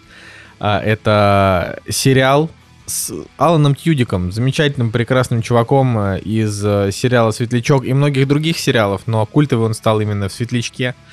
А, сериал про то, как инопланетянин упал на Землю, убил мужика, занял его место и начал помогать э, раскрывать преступления. Вот, тоже, значит, по комиксам, это тоже какая-то очередная история. И вот у нее тоже интересно э, то, что у сериала очень высокий рейтинг, очень высокий для э, MDB 8.2 и Кинопоиск 8.1, то есть как бы ну, вроде он такой, на самом деле, простенький sci-fi, вообще без, бесхитростный, но что-то вот людям он зашел. И я начал обращать внимание вообще, что вот а, если смотреть на оценки, в принципе, того, что выходит ближе, в последнее время, то чуть ли не у всех просто сериалов подряд очень высокие оценки. Про вампиры средней полосы ты слышал? Русский сериал про вампиров я в Саратове. Видел, я видел трейлер, честно говоря, в кинотеатре. Мне он показался дико скучным, какая-то хрень. Но рейтинг 8,4, правда. 8,4, мне уже несколько знакомых говорят, Коля, Коля, надо обязательно смотреть, вампиры средней полосы, вообще огонь. Я такой думаю, блин, ну ладно. Там этот хэппи-энд про вебкам, 7,7. Я такой думаю, да успокойтесь, хватит. Потом там «Псих» сериал Бондарчука, тоже высокие оценки. Я такой думаю, я вот Бондарчука там не очень люблю, но интересно же посмотреть, э, типа, то, что высоко оценили люди. Ну, как бы, и, блин, вот это вот все набирается, копится, кошмар. А, вот, ну давай, да, про засланца из космоса что-нибудь тоже скажи. Э, я просто, блин, у меня был только что монолог, я понимаю, что посмотрел всего две серии, ну, как тебе две... Хорошо, давай расскажу. Немножко не, неправильно то, что ты сказал, то, что он, типа, помогает расследовать преступления. На самом деле он там, как бы, он устраивается, так получается, что на работу врачом Патолога, в этот город. Там, да. Потому что, да, потому что ну, просто врачом, типа, там это маленький город в Колорадо, штате, и там как бы просто один врач, типа, на весь город, ну, так у них работает. Да, и так вышло, что он его как бы убил, получается. Да. И, да. Нет, нет, нет, нет, нет, нет, ты не прав он там умер другой врач, а он убил мужика, который был как бы на замену. А, все, я... Да, да, да, там да, начался все, сериал вот, с того, что, с того что единственный врач, вот он умер, вот, и, и, и он был, да, и он был единственный на замену, его позвали, а тот, как бы, кто был на замену, это вот он его убил, вот. Я, конечно, да, не люблю, вот. опять же, когда начинается вот с такой чернухи, ну, типа... Мне тоже, мне тоже так было непонятно, что это, это как-то необоснованно, прям просто взял, убил человека, как-то прям так жестоко, как бы вообще необоснованно. Я тоже тяжело переношу, сложно было это перенести, если честно, Николай. Но, ну, тут имеется бы... в виду, что просто они делают как бы сериал, который даже типа, ну, ну то есть это, это такая черная комедия, вот. Но она такая с элементами драмы, местами она такая трогательная. А, вот, и здесь как бы просто не совсем, ну, опять же, не знаю, может быть, это по-другому сейчас работает у американских зрителей, но надо мной как бы висит, что он убийца. Ну, это вот, это как бы, это, Ты понимаешь, там как история бы такая. Он, он, он убийца, но там немножко раскрывается позже то, что у этих самых пришельцев у них особо нет эмоций, вот у этого пришельца.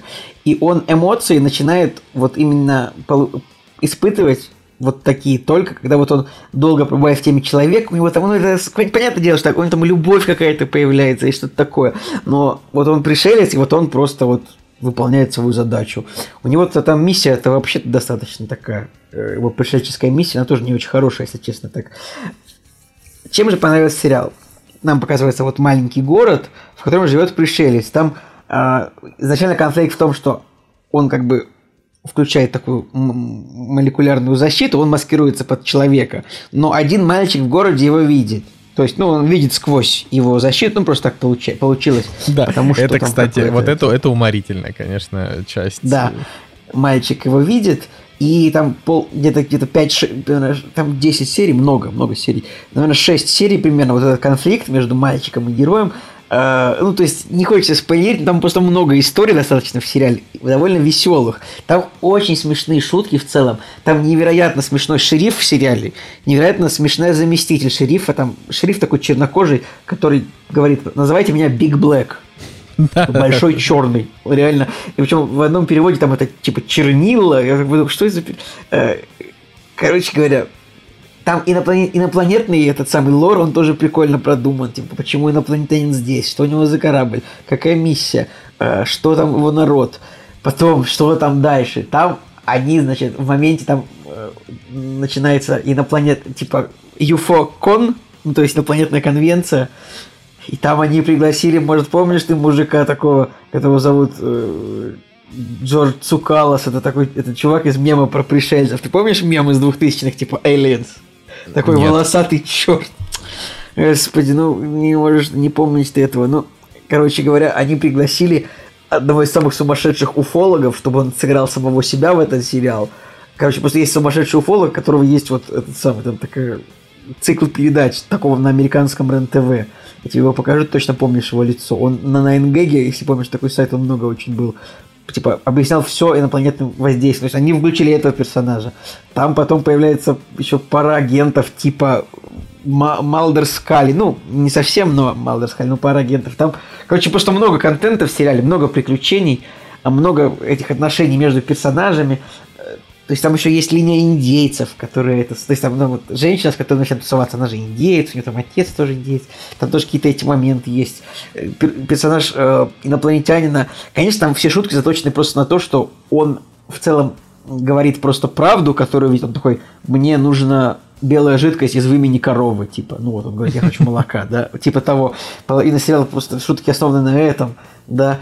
И просто очень прикольные персонажи. Там мэр города такой неуверенный в себе человек, которого, за которого все решает жена. Там смешной шериф. Э, еще там есть две женщины такие немного непонятные. Там есть очень смешная шутка, как женщины такие, такие то ли по под 40 им лет, что ли, под 35 плюс, сложно сказать, понять возраст немножко. Показывается шутка, где они приезжают на вечеринку в доме, и через 5 минут оказывается, что это вечеринка школьников. Типа они такие, что, мальчик с брекетами? Пластиковые стаканчики. Это вечеринка школьников. Вот таких шуток я еще не видел просто в сериалах, потому что это было реально очень смеш- смешно. Поэтому, короче, как какой-то такой несложный сериал, который можно смотреть, может быть, даже в половину, в половину глаза, как бы, я не знаю, как сказал, нет, как бы какие-то дела параллельно делать. Очень, очень хороший вариант – ну, там есть и клиффхенгер в конце классно, и экшена много. Там есть, блин, там есть Линда Хэмилтон, короче, даже удивительно, потому что она редко играет в кино, как ты понимаешь, кроме, кроме фильмов о Терминаторе. Там она тоже, ну, она там играет примерно такую же женщину, как она обычно играет, но это забавно. Что там еще? Это еще там, еще там одну серию играет, э, одну роль там играет Лок из Лоста. Я забыл, как зовут персонажа, как зовут актера, но сколько лет мы его не видели в кино, Николай? Ой, блин, а где он последний раз был-то, я даже не знаю. Ну, наверное, мы его видели, когда закончился Лост. Это был какой, получается, 10 год, Николай. Лост закончился 11 лет, 11 лет назад. Как же звали? Терри О'Квин звали, звали, зовут этого актера, он тоже играет одну роль. Э, ну и Алан Тьюдик, он классный. Вот это прям... Я, честно говоря, не смотрел «Светлячок». Воу, подождите. А да, что мы тут с тобой его. вообще тут разговариваем? Я, это проблема. Я его посмотрю, Обязательно. Но честно скажу, что Николай, это Алана Тьюрика я прям, я прям мало где видел вот именно как актера. То есть там убойные каникулы. То есть вот, ну реально вот у него, ну. Ну то есть Алан Тьюрик мало... для тебя не культовый, не культовейший актер, понимаешь? Вот это вот это. Понимаешь, Николай, что он, плохо. он для это... меня вообще больше актера звучания, я тебе так скажу, потому что все его роли вот за последние там 10 лет большие самые. Это то, что он озвучивает, там он озвучивал я вижу «Холодное сердце», у него есть «Лигу справедливости», один из мультфильмов, э, «Зверополис», в «Звездных войнах» он озвучивал робота, в, короче, в «Аладдине» он что-то озвучивал, что не... Что он озвучивал? Не, не все знаю. правильно, он, Тьюдик действительно очень много озвучивает мультики, но просто знают его все ты, и любят ты, его ты, я все понимаю, ты удивишься, очередь. ты удивишься, но я смотрел «Миссию Сиренити», так получилось, но я не видел Светлячка, и я вообще ничего не понял. Ну, да, ну, потому есть... что миссия Сиренити это прям прямое продолжение Светлячка. Без, без я, Светлячка я понимаю, миссия ну... Сиренити вообще не имеет никакого смысла. Николай, ну, в 2015 году, я не знаю, на кинопоиске я я мало, мало сидел, и поэтому не понял, что надо было посмотреть. Я посмотрю Светлячка обязательно. Я думаю, что вот, это был но... не 2015, я думаю, что это был скорее 2005. 2005, я перепутал единичку, конечно, 2005. А, как бы, да, Алан Тюдик, он тут вообще кайфовый, прям вообще. Инопланетянин сыграл роскошно. Ну вот да. и он, а так он, он везде кайфовый. Я, я же вот недавно рассказывал, или я не рассказывал, короче, сериал такой «Конмен». А, это сериал, где серии по 10-15 минут, а, которые рассказывают про Алана Тьюдика, который играет, типа, сам себя, а, и он все ездит по конвенциям, а в это время Нейтан Филлион, он, типа, популярный, у него все хорошо. Да, Это да, просто да. очень, очень Нейтан Филлион, дру... Нейтан Филлион другой актер из «Светлячка». Правильно? Да, но как бы Нейтан Филлион, тоже... он он просто больше известен э, миру уже не, не столько Мин, как актер из Светлячка. Менталист, сколько правильно как... я понимаю? Нет, сколько как Касл, э, и вот сейчас еще сериал «Новичок», Ой, где он Касл. тоже там хорош. Но как бы в Касле просто было... То есть, ми... блин, «Светлячок» — это культовая история, но там один сезон и там 13 серий или 15. А как бы Касл, там куча сезонов, и он вот реально прям такая вот глыба в этом плане. Ну и вообще Нейтан Филли, он он как бы... о- очевидно, что просто Нейтан Филлион и Алан Тютик это просто двое, типа, моих э, лю- люб- любимейших американских мужиков. Типа, все, что с ними выходит, я готов смотреть. То есть Это смешно, что я просто- почему-то э, перепутал Касла с менталистом. Я не смотрел ни одного из этих сериалов, но просто потому что там мужик в главной роли, Касла который не похож. смотрел. Господи, Николай. Ну вот открой менталиста. Ты смотрел менталиста? Не, вот мента- менталисте Дэниел Брюль играет, нет? Ты, ты Нет, а в играет Дэниел Брюль, все, я понял. Вот, Да. м- менталист открой, там актер, э, которого зовут Саймон Бейкер, он еще, он еще играл Вот э, в вообще не «Сумерках похож. Лос-Анджелес. Ну ты чё? Ну, Но менталист, да, это очередной процедурал, вот это вот все, да. Мгм. Вот. На меня, это все эти актеры, подожди, вот смотри, Нейтану Филлиану сколько ему лет? Ему 50 лет, а, а Саймону Бейкеру «Менталиста» 51, так что все эти мужики, так сказать, на 50 лет они одинаковые для меня. Да. Короче, Николай, это вообще надо тебе прям по- погрузиться как бы в историю вообще по это понять, Ну, что там. смотрю как. Светлячка, посмотрю. Тоже не все его видели, я уверен. Вот я сейчас открою Светлячка, и сколько у меня а, друзей на кинопоиске смотрели его. Наверняка не все. Сейчас я посмотрю. Ну это просто, Да. так это же не дает им, э, как это, не дает им понимания, Ну, что они молодцы. Это вот, Вот Жека это не смотрел, например. Что ты? Поругай Жеку тоже. А так Жеку я тоже поругаю. Вот Жека как Хорошо. вернется, я сразу же его и отругаю прям. Ладно, в общем, Вот, смотрите, сериал а, прикольный, я обязательно его тоже досмотрю в ближайшие дни, просто у меня уже такой список скопился. Так, это просто, это невозможно. Я включаю стриминговый сервис, и я такой думаю, ну я правда не знаю, что смотреть. Я правда не знаю. Все одновременно интересно. Все одновременно. Просто тыкаешь в рандом. И вот что сейчас идет, то и смотришь. Вот Мэйр из Истауна, например. Я вот Николаю рассказывал там после первой серии, что э, потенциально лучший сериал весны. Все еще это потенциально лучший сериал весны уже после четырех серий. Он все еще потрясающе крутой, очень интересный. Там все время какие-то убийства, э, какие-то похищения. э, Но при этом он такой ламповый. В общем, огонь. Э, Мэйр из Истауна очень советую. А медиатека э, там или кинопоиск с медиатекой. В общем, смотрите, удобно, хорошо. Вот. э, А так, ну, просто невозможно. Очень дофига. Я, я- на самом деле, я очень благодарен тому, что количество серий в сезонах сократилось, э, потому что иначе я бы просто, в принципе, перестал смотреть сериалы. Я бы просто... Ну, на этом фоне засланец из космоса, э, о котором мы говорили в последнем, потому что я что-то тоже забыл постоянно напоминать зрителям, о чем мы сейчас говорим, и как бы это плохо, потому что все тоже сложно понять, о чем мы говорим в каждом конкретном моменте, потому что мы чушь несем, особенно я. Э, «Засланец из космоса», о котором мы говорим, он выгодно отличается от других сериалов тем, что в нем 10 серий в сезоне. А это хорошо. Я считаю, что серий должно быть 10. Вот 12-14 это до хрена, а 10 хорошо. Да, но мне, мне даже нравится 8, честно. Вот э, просто я- я- есть история, когда бывает, что сериал настолько потрясающий, что тебе хочется как можно больше его смотреть. Вот такое бывает. Но лично в моем, э, ну вот в моем кейсе, так много крутых сериалов, которые надо посмотреть, что даже если сериал потрясающий, я все равно рад, что он заканчивается побыстрее. Вот я рад.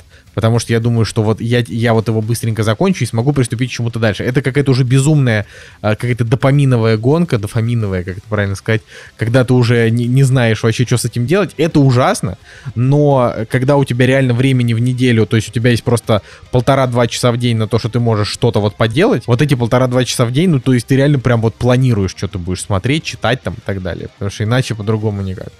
А, это, это прям вот стрёмная тема, поэтому а, я вот хочу посмотреть «Засланец из космоса» полностью, потому что мне он понравился, но не исключено, что я до него так и не дойду. У меня э, сериал «Голяк», который я там всем разрекламировал, там что-то две серии до конца осталось, мне все никак его не досмотреть. А третий сезон «Твин Пикса», Николай. Третий сезон «Твин Пикс» на М- второй серии. Вот это, вот третий сезон Твин Пикса надо точно смотреть, э, бросать все и смотреть его. А как посмотри когда-нибудь через пару лет. Я считаю, Ну вот, что он э, переоце- вот так и при- вот, вот у меня есть, у меня, да не, он классный, но вот у меня есть сериал, например, «Бесстыжие». Это вот прям мой сериал, который я смотрю без Насти.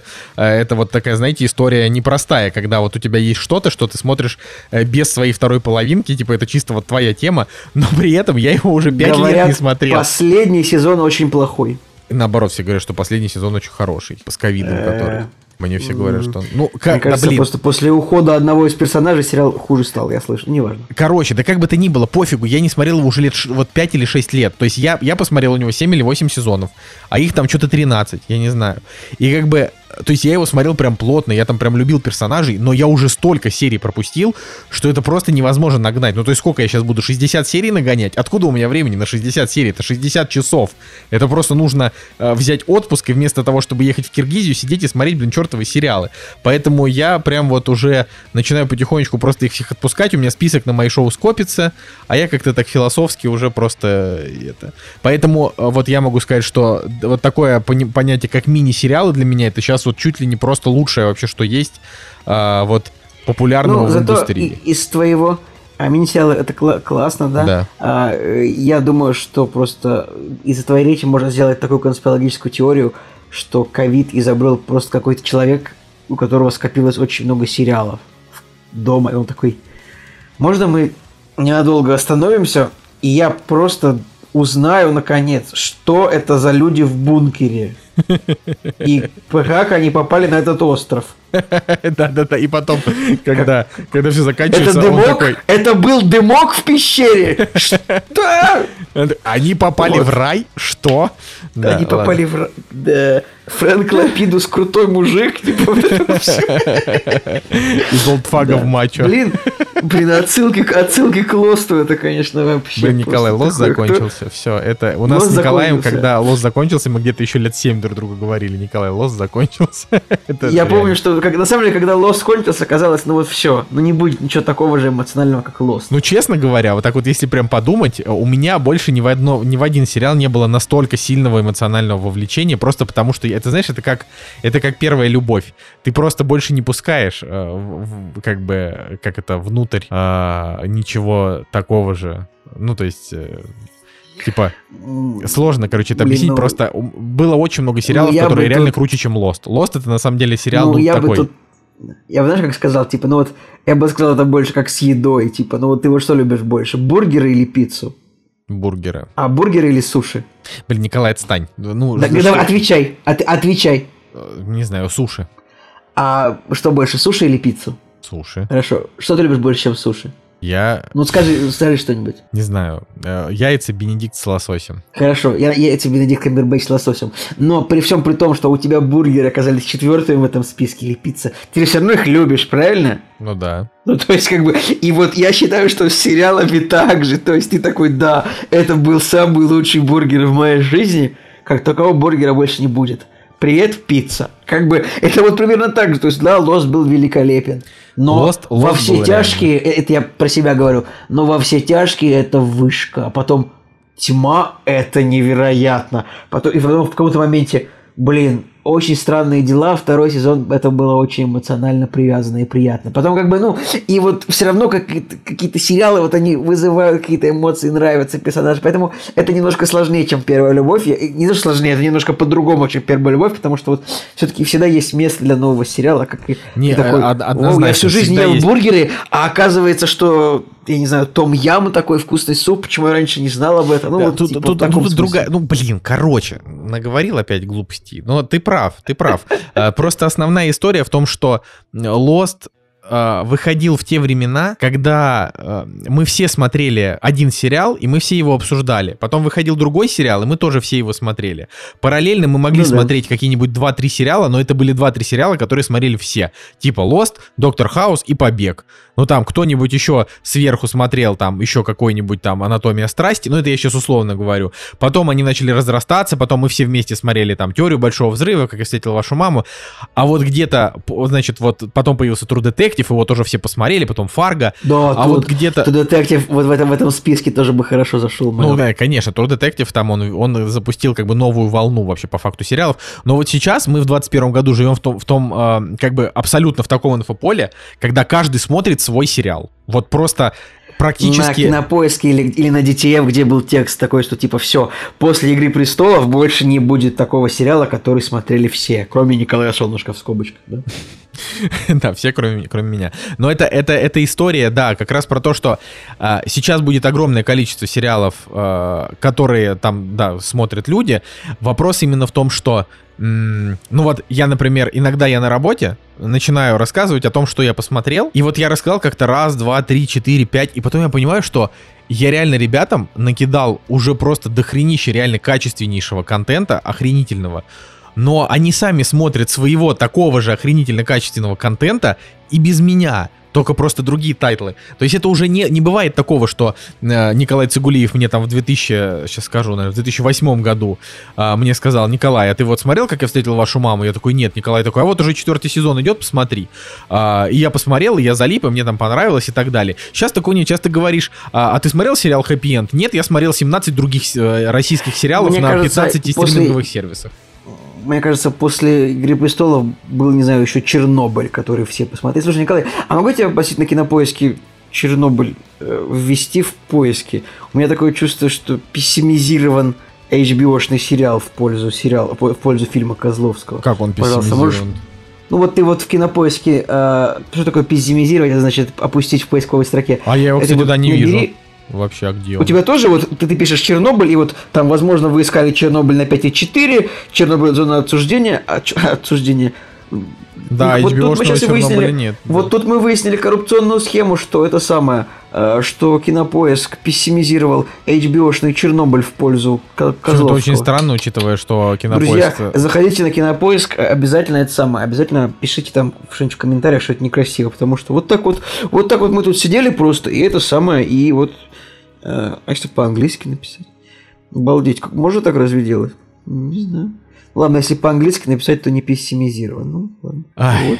Короче, вот. э, Такой плотный выпуск получился сегодня, мне кажется, по обсуждению. Просто, просто мне кажется, э- специалист по тайм-кодам просто там, просто, не знаю, полдня займет работа над этим выпуском, мне Да, кажется. пи- пишите, пожалуйста, в комментариях, э, какие вы сейчас смотрите сериалы. Вот это прям. Вы, конечно, и так пишете это в нашем чате, но приходите в наш чат, те, кто еще не приходили.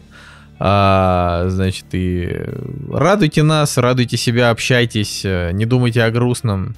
А, Я надеюсь, что на следующей неделе Жека все-таки вернется, и мы сможем с новыми силами вместе обсудить, допустим, Митчеллов против машин. Это вот э, то, что мы давно планируем. Николай, может быть, даже посмотрит Calls. А, сериал такой тоже на Apple TV. Можете, можете тоже потихонечку это все посматривать, потому что рано или поздно мы это все обсудим. Э, Вот. э, Донатьте нам на Бусте и готовьтесь, скоро будет сбор на этот, э, на, как это называется, Николай, на хостинг. А может и не будет. Посмотрим, как оно, как, как оно вообще все пойдет. Пока пляшем, да, Николай? Обязательно, обязательно. Рад был, Николай, тебя услышать, а, Взаимно. пообщаться, обсудить, обсудить а, кино. И, ну, я надеюсь, что, так сказать, вот был, была пауза недельная, двухнедельная. Сложно... Пауза в выпусках. Я надеюсь, что тоже слушателям будет приятно, что мы вернулись. Мы да, давайте нам активности, лайки, комментарии, рассказы друзьям. Вот. С вами был Николай Солнышко. Николай Цугулиев. э, И лучший подкаст о кино в истории кино и подкастов «Кактус подкаст». Да, всем пока. До свидания.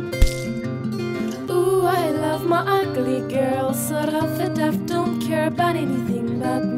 Yes, I just love her cause she's so crazy, just crazy about me. Ooh, I love my ugly girl, sort of it deaf, don't care about anything but me. Yes, I just love her cause she's so crazy, just crazy about me.